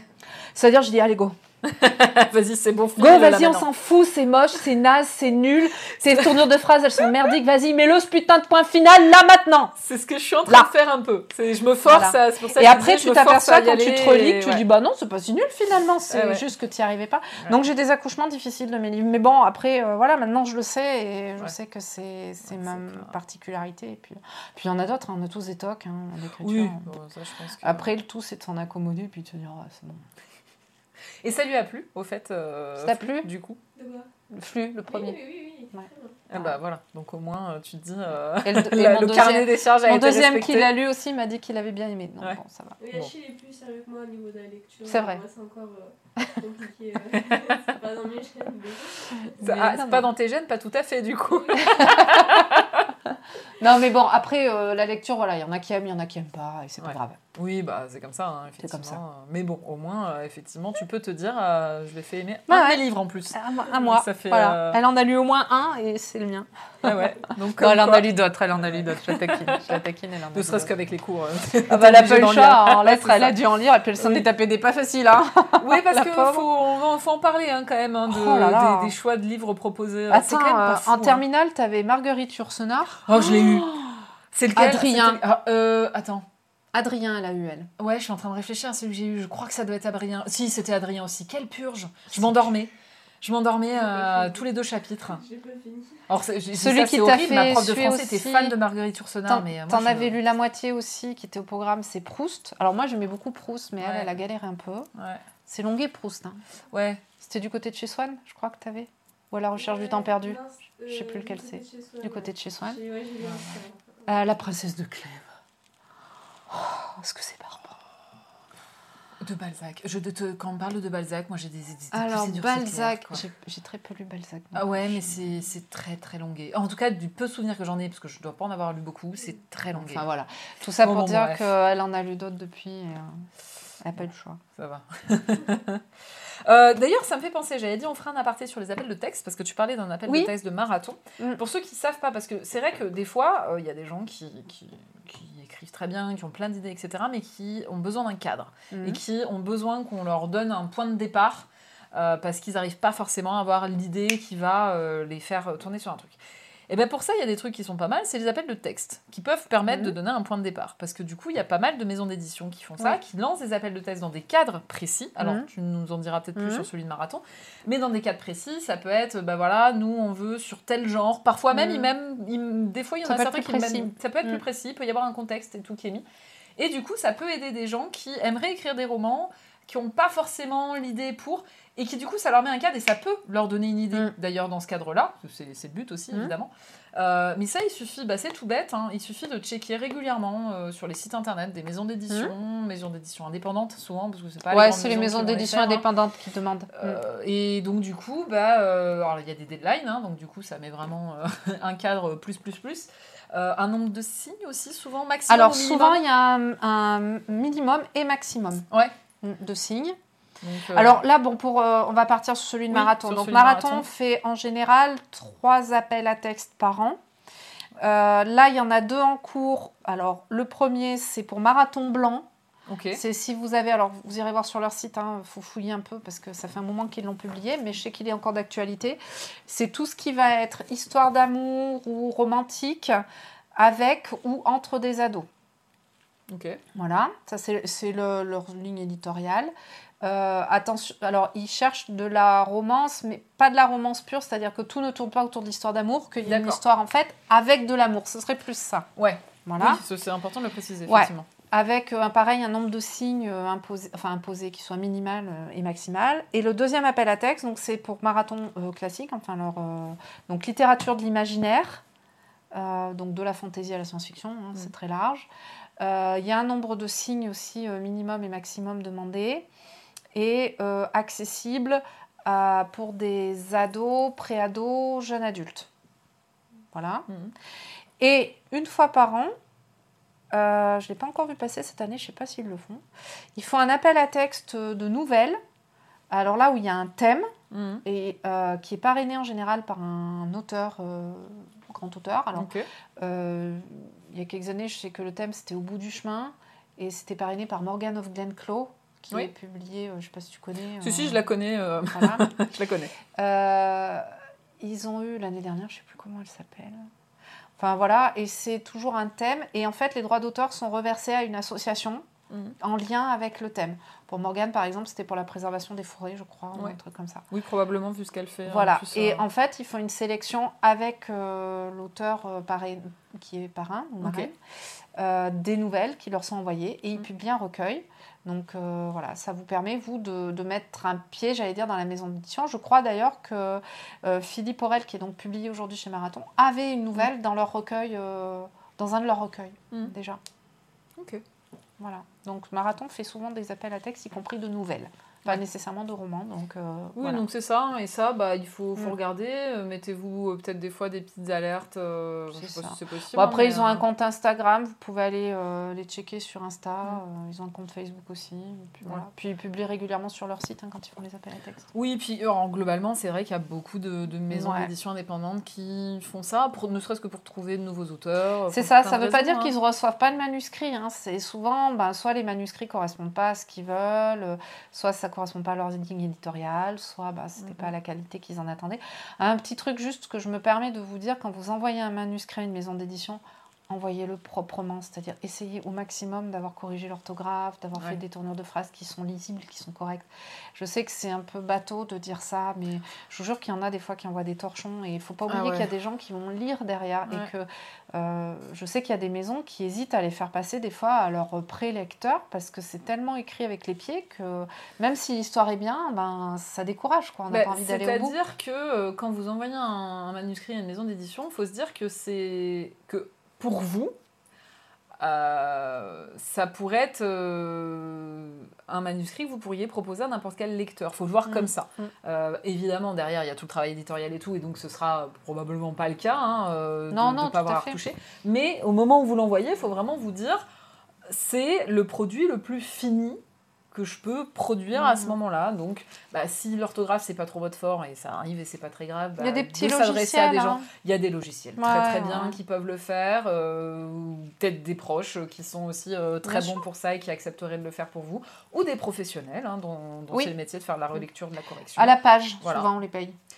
Oui, moi ça fait Ouais. partie des missions que je propose et c'est euh, soit à la page, soit aux 1500 signes. Ouais, voilà. C'est, Mm. Il y, a, il y a les deux écoles et grosso merdo, ça correspond parfois à la même chose, Ouais, hein, des fois, Mm. selon, euh, selon la, la police, tout ça. Donc, euh, donc voilà, euh, c'est des solutions qui existent. Alors, si vous écrivez un très gros manuscrit, je vous préviens quand même que pour les professionnels, bah, le devis pourrait peut-être être un peu plus élevé que ce que Mm. vous avez en tête, parce que bah, c'est du boulot C'est ça. de relire un million de signes, euh, ça peut représenter plusieurs centaines, euh, non pas plusieurs centaines, une centaine d'heures de travail. Donc euh, en moyenne, parce que maintenant on a des calculs aussi pour savoir combien de temps ça peut Ah ouais prendre à peu près. Ouais, ouais, euh, à force, tu, tu arrives à repérer euh, selon le, le degré de correction demandé combien de temps tu peux passer sur un manuscrit. C'est plus simple, disons aussi, pour faire un peu Ouais. le, le calcul derrière. Mais, euh, mais voilà, il y a des solutions qui existent et il faut pas hésiter à y recourir. Ou alors même des fois, il y a des forums de bêta lecture. Alors certes, la bêta lecture n'est pas forcément sur l'orthographe, c'est même plutôt sur le contenu, etc. Mais parfois, il y a des bêta lecteurs qui font aussi cet aspect euh, correction, relecture. Peut-être pas parier que sur ça non plus. Euh, En Mm. tout cas, sur le côté forme pure. Mais voilà, il y a plein de choses qui existent et qui peuvent se faire. Et voilà, faut, faut regarder quoi. Faut pas hésiter. C'est ça. Voilà. Un petit mot euh, pour conclure, justement, euh, Célia. On arrive à. Vaux. Vaux. C'est un petit mot. C'est vrai. C'est un petit mot. Pourquoi ce mot? Je sais pas. Ça t'a plu là sur le coup, Ouais, comme ça Comme ça. Non, pour terminer, quel, quel conseil justement tu donnerais puisqu'on Non, je donne pas de mais- conseils. Faites euh, ce qui vous plaît déjà. Il y a autant de façons d'écrire qu'il y a d'auteurs. Alors de toute manière, les conseilleurs sont pas les payeurs. hein. Prenez des conseils si vous avez envie de prendre des conseils, mais sinon vous emmerdez pas avec. Euh, moi, j'en donne pas. J'évite. Euh, juste prenez du plaisir à ce que vous faites. Euh, Faites-le euh, au moins consciencieusement. C'est-à-dire, c'est pas parce que c'est un truc que vous faites sur votre temps libre et tout pour vous dire ah, c'est pas grave si c'est pas fignolé. Non, faites-le au moins sérieusement. Et, et après, tentez, franchement, rapprochez-vous des petites maisons d'édition. Oui, petit- tu- c'est un conseil, tu sais ce que tu viens de donner. Voilà. Mais c'est tout. Non, mais oui, en fait, c'est C'est du bon sens. quoi. C'est même pas Oui, du conseil, c'est du bon sens en fait. C'est pas... Oui, mais tout le monde. a- Des fois, ça fait peur et des fois, les gens, ils n'arrivent pas à... mettre de l'ordre dans leur pensée par quoi commencer. Et bah si C'est- vous y arrivez pas, que vous avez peur de certaines choses, moi j'ai des gens qui m'ont dit non, moi je peux pas proposer mon manuscrit. T'imagines qu'on me dise non bah, La réponse que je lui fais, c'est le problème, c'est pas la maison d'édition, c'est pas ton manuscrit, là c'est toi. Et ça, je peux rien y faire. C'est vrai. Si, si vous n'êtes pas à même de prendre non pour une réponse, bah, n'envoyez pas. hein, Bah, parce voilà. qu'effectivement, Parce euh, que vous allez recevoir un dur. paquet des vous noms, hein. recevoir- Parfois même, vous n'aurez, parfois souvent, vous n'aurez pas de réponse du tout. Oui, Donc, souvent. euh, ouais. Donc, du souvent coup- vous avez le vent dans votre brushing là. Ouais, c'est ça. Vous n'est jamais aussi bien coiffé que quand on envoie des manuscrits. Hein, je Ah ouais, pas. hein. là, euh, Et puis alors surtout, euh, ne vous dites pas que dans un an vous en aurez. D'ailleurs souvent c'est précisé, hein, si dans six mois vous n'avez pas de nouvelles, Oui, nouvelles, quand vous a oublié. Donc euh, même si vous avez demandé un renvoi de Ah. manuscrit, euh, des fois ils ne le renvoient pas non plus. Non, Enfin, non plus. Donc euh, donc oui, faut faut faut faut pas être, euh, faut pas avoir votre ego euh, Voilà. au top top niveau au moment où vous faut, y lancez, faut quoi. pas se dégrader non plus dans le sens Ah où on a quand même fait un travail, mais il faut aussi accepter que ce travail puisse être mis en cause et qu'il puisse ne pas plaire. Mm. Voilà. Et c'est hein. pas grave. Non, Euh, oui, bah non, c'est pas grave. Pas on grave. peut pas plaire à tout le monde, Non, hein, comme on dit. Les grave. goûts, les couleurs, tout ça. C'est. euh, Tu vois, c'est peut-être ça en fait la différence euh, quand on parlait tout à l'heure des notions de métier et tout. C'est faire la différence entre un travail et un métier. Mm, Peut-être, ouais. Ou pas. Mm. Peut-être que la nuance, elle est là, Mm. finalement. Oui, parce que ça reste un travail. Voilà, c'est C'est ça. vrai. Peut-être que c'est ça la Mm, nuance. tiens quelque Mm. chose. On tient quelque chose à explorer, effectivement. Euh, eh bien, je pense qu'on va s'arrêter là, si ça te Oui, va. Je très bien. que tu t'es fait beaucoup, beaucoup parler. Hein. Ça Ouais, fait euh, j'ai soif. 1h50. Tu as soif. C'est vrai que tu as fait de l'eau. Tu vois, c'est vrai que je n'ai ah, pas c'était de l'eau, mais c'est une bouteille de bière, ça ressemble à une bouteille de bière. Moi, j'ai pas osé taper certes, c'est de l'eau. Euh, voilà, je, je suis, j'en suis pas au stade à boire de la. Elle a dit. Moi, j'ai rien dit, hein. On parlait d'alcoolisme hein, tout à l'heure. On a dit putain dans le bureau quand même la bouteille de bière. C'est vrai que ça aurait pu être un peu violent. Effectivement. Tiens, D'ailleurs, on la voit sur la caméra maintenant comme je l'ai replacée. Mais euh, non, non. Donc c'était de l'eau. hein. C'est vrai que je ne t'ai pas proposé, mais tu aurais pu euh, Ok. boire un petit peu d'eau. Euh, merci Eh d'avoir ben, accepté merci à cette toi. invitation. C'est cool. Bah, avec plaisir. Et puis, euh, bah, le prochain épisode de Dans la vie de... Je ne sais pas quand est-ce que c'est, mais je sais que normalement, il y en a un qui va venir au mois de février. Euh, normalement, euh, si tout se passe bien, on sera sur un auteur qui est publié dans une grande maison d'édition, Mmh, euh, sur du, du polar euh, principalement. Si c'est lui qui arrive en épisode suivant, parce que j'en ai aussi un autre dans les, dans les tiroirs, donc on verra bien. Euh, dans les tiroirs, dans les tuyaux, pardon. dans les tiroirs, ça être très péjoratif dit comme ça, je te remercie. On avait compris. Euh, pour les streams de cette semaine, j'en aurai un jeudi matin, c'est sûr, en stream d'écriture. Et je vais essayer aussi d'en faire un mercredi après-midi pour continuer mon test de Scrivener. Voilà, je ne sais pas euh, si tu utilises des, des logiciels d'écriture. Ça t'arrive ou... Non. Ça, C'est quoi? Eh ben alors, tu vois, c'est ce que je suis en train aussi de découvrir, hein, parce que moi, j'en utilise pas du tout non plus. Euh, tu vois, par exemple, Scrivener ou Scribook. Et là, la dernière fois, on m'a parlé de Scribus aussi, je Mais C'est crois. quoi? En fait, c'est des logiciels euh, qui. Comment expliquer ça facilement? En gros, tu fais ton texte, mais tu peux te créer des dossiers avec toutes tes recherches, avec des liens internet, avec des images, avec des machins. Ouais, hein, je suis d'accord. hein, moi... Alors, c'est pour ça que je suis Alors moi curieuse. j'utilise euh, techniquement parce que je me suis fait avoir, hein, euh, comme mais allez, beaucoup d'auteurs se sont fait avoir. hein. genre tu supprimes le mauvais fichier ou tu as un crash PC Ouais. ou voilà. Et tu as, perdu trois chapitres, tu vois. Tu pleures. Dans le meilleur des cas. larmes. Dans le meilleur des cas. Moi j'ai une collègue hein, chez Marathon, elle a perdu tout un tome hein, comme ça. Quatrième tome de, pas de, ça. De sa si tétralogie, réécris. quatrième tome. euh, Oh. elle, elle- elle a, ça l'a démoralisée. Ah, tu m'étonnes. Et obligé de l'écrire, puisque par contre, du coup, Marathon atten- attendait la fin, c'était la fin, c'était ouais, ouais. Bref. Euh, alors, ce que je fais, moi, je fonctionne par chapitre. Ouais. J'ai un document par chapitre. Ah bah tu vois, dans Scrivener, euh, tu aurais un truc qui serait tout bien rangé. Tu et peux j'ai faire un document et par j'ai un dossier sur mon OneDrive. Ok. Voilà. On m'a parlé de OneDrive récemment aussi. Alors. OneDrive, l'avantage, c'est que tu y as accès quel que soit le. Ben, sur n'importe quel PC, en fait, puisqu'il Ouais. faut une connexion Internet. Ouais. Et l'avantage, c'est que si ton PC crash, ben, tu t'en fous parce que c'est sur le cloud. Donc, tu le perds pas. ouais. Donc, moi, je fonctionne comme ça et par chapitre. Et après, avant de l'envoyer, je rassemble les chapitres dans un seul et même document. Mais ça me permet. Et en fait, mes chapitres, je leur donne des titres. Alors, moi, il n'y en a pas dans les livres, mais moi, je leur donne des titres parce que comme ça, je sais ce que je raconte dans celui-là. Et s'il y a un truc sur lequel je veux revenir, je me rappelle que c'est là-dedans. En fait, t'as vachement un côté archi- architecte, hein, sans, sans t'en rendre Ouais, compte tu vois, ça. en fait, euh, en fait, moi, je somme des cailloux, quoi. Ouais, Il y en a qui jettent des grêles. Moi, je suis un architecte jardinier. pavés. C'est-à-dire, je jette des pavés, je jette des, du Un euh, un peu de ciment par-ci, un peu de ciment par-là.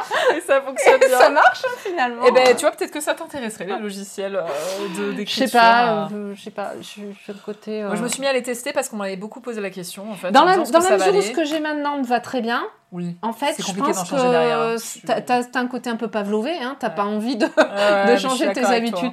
Donc, dans Ouais. la mesure où tout de suite ça me convient, je vois pas l'intérêt de changer? Si un jour j'ai un problème et que je me dis, bon, il faut vraiment un truc qui, à ce moment-là, je m'y pencherai peut-être. Mais là, pour le moment, ce que j'ai, moi, ça me va. hein. C'est du Word chapitré sur OneDrive et roule ma poule. hein. Est-ce que tu as protégé des droits Parce que je pense à OneDrive, parce que ça reste un truc dans le cloud, donc potentiellement qui peut. Voilà, t'as pas fait. euh, Non mais de- qui tu veux qui vienne me pirater un bouquin euh, à, à moi? Le jour où j'aurai, enfin, le jour où j'aurai l'échec de Bussy ou de, de Chatham, euh, ok d'accord, euh, mais là euh, franchement, mais c'est bien Barrère, mais franchement.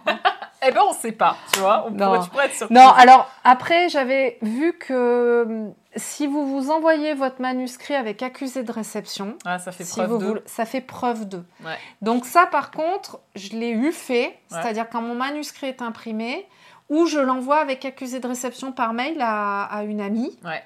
de Ah, au manière, moment de l'envoi, quand même, au cas où. Voilà, Ouais. c'est-à-dire au moment de l'envoi, parce que j'ai qu'une confiance toute limitée en certaines maisons d'édition, je sais jamais. Donc au moment de l'envoi, je me l'envoie toujours, ou je l'envoie à une amie avec accusé de réception, soit par mail, soit par, euh, soit par courrier, Mhm. de manière en fait à attester le fait qu'il est bien sorti, il a été fini à cette date-là. Ouais. Voilà, c'est la seule chose que je fais. Donc il faudrait vraiment que je me fasse pirater le cloud, mais si je me fais pirater euh, le cloud, il est pas fini. Donc maintenant, si le mec il veut le finir, eh ben, gars, vas-y, il y a la Va le moitié du finir, voilà. bon courage. Va le finir, bon courage. Bon Moi, courage je regarde. dans ma tête au moment où j'ai commencé à l'écrire, ça, ouais, voilà, c'est ça. Hein, on en reparle. Ouais, Mais ça. une fois qu'il est fini, voilà, je l'imprime en général, euh, ou je me l'envoie, ou je l'envoie à une amie. Ouais, Voilà. bon, bon à savoir, c'est vrai que. Ouais. Tu vois, ça, Bon, pas c'est ce une que petite pensé, précaution, ça coûte bête. rien. Ouais. Enfin, je veux dire, juste d'avoir une preuve comme quoi, voilà, vous l'avez envoyé à quelqu'un, cette date-là, euh, machin. Oui, et puis bah, Voilà. ça mange pas de pain. hein, Non, ça mange pas de pain, et comme ça. C'est la seule protection, parce que pour le reste, euh, je sais qu'il y a des gens qui sont très frileux là-dessus. Moi, j'ai jamais entendu, ou j'ai jamais vu qu'il y avait de problème par rapport à ça. mais- Écoute, moi, la seule fois où je l'ai fait, c'est parce que je participais à une bourse et ils te demandent de, Ouais, de prouver que tu as acheté un truc de protection, de machin, euh, de protection de ton idée, tout ça. Et c'est la seule, c'est la fois où j'ai découvert d'ailleurs cet univers-là. hein, Mhm. mais euh, c'est la seule raison pour laquelle j'avais fait, c'était parce que c'était parmi les critères euh, pour postuler à la bourse, quoi. Mais, euh, mais par contre, je retiendrai ouais, l'histoire du mail avec accusé de réception. euh, Mhm, C'est pas con.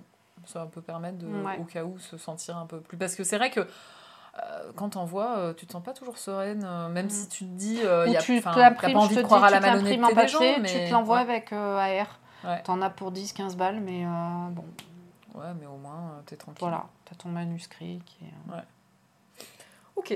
Voilà. Merci. Et ben, on va se quitter sur ça. J'ai beaucoup de eh ben, c'est pas très euh, joli, mais euh, voilà. Merci encore de ta participation. Et puis sur ce, je vous dis à bientôt. Bah, Au revoir merci. Célia. À Merci. très vite. Ça Bonne marche. continuation. Ouais. Ciao. Bye. Et c'est ainsi que se conclut cet épisode de Bref de Plume avec Célia Barrère, romancière. Merci à elle d'avoir accepté cette invitation et à vous pour votre écoute. À bientôt pour le prochain épisode.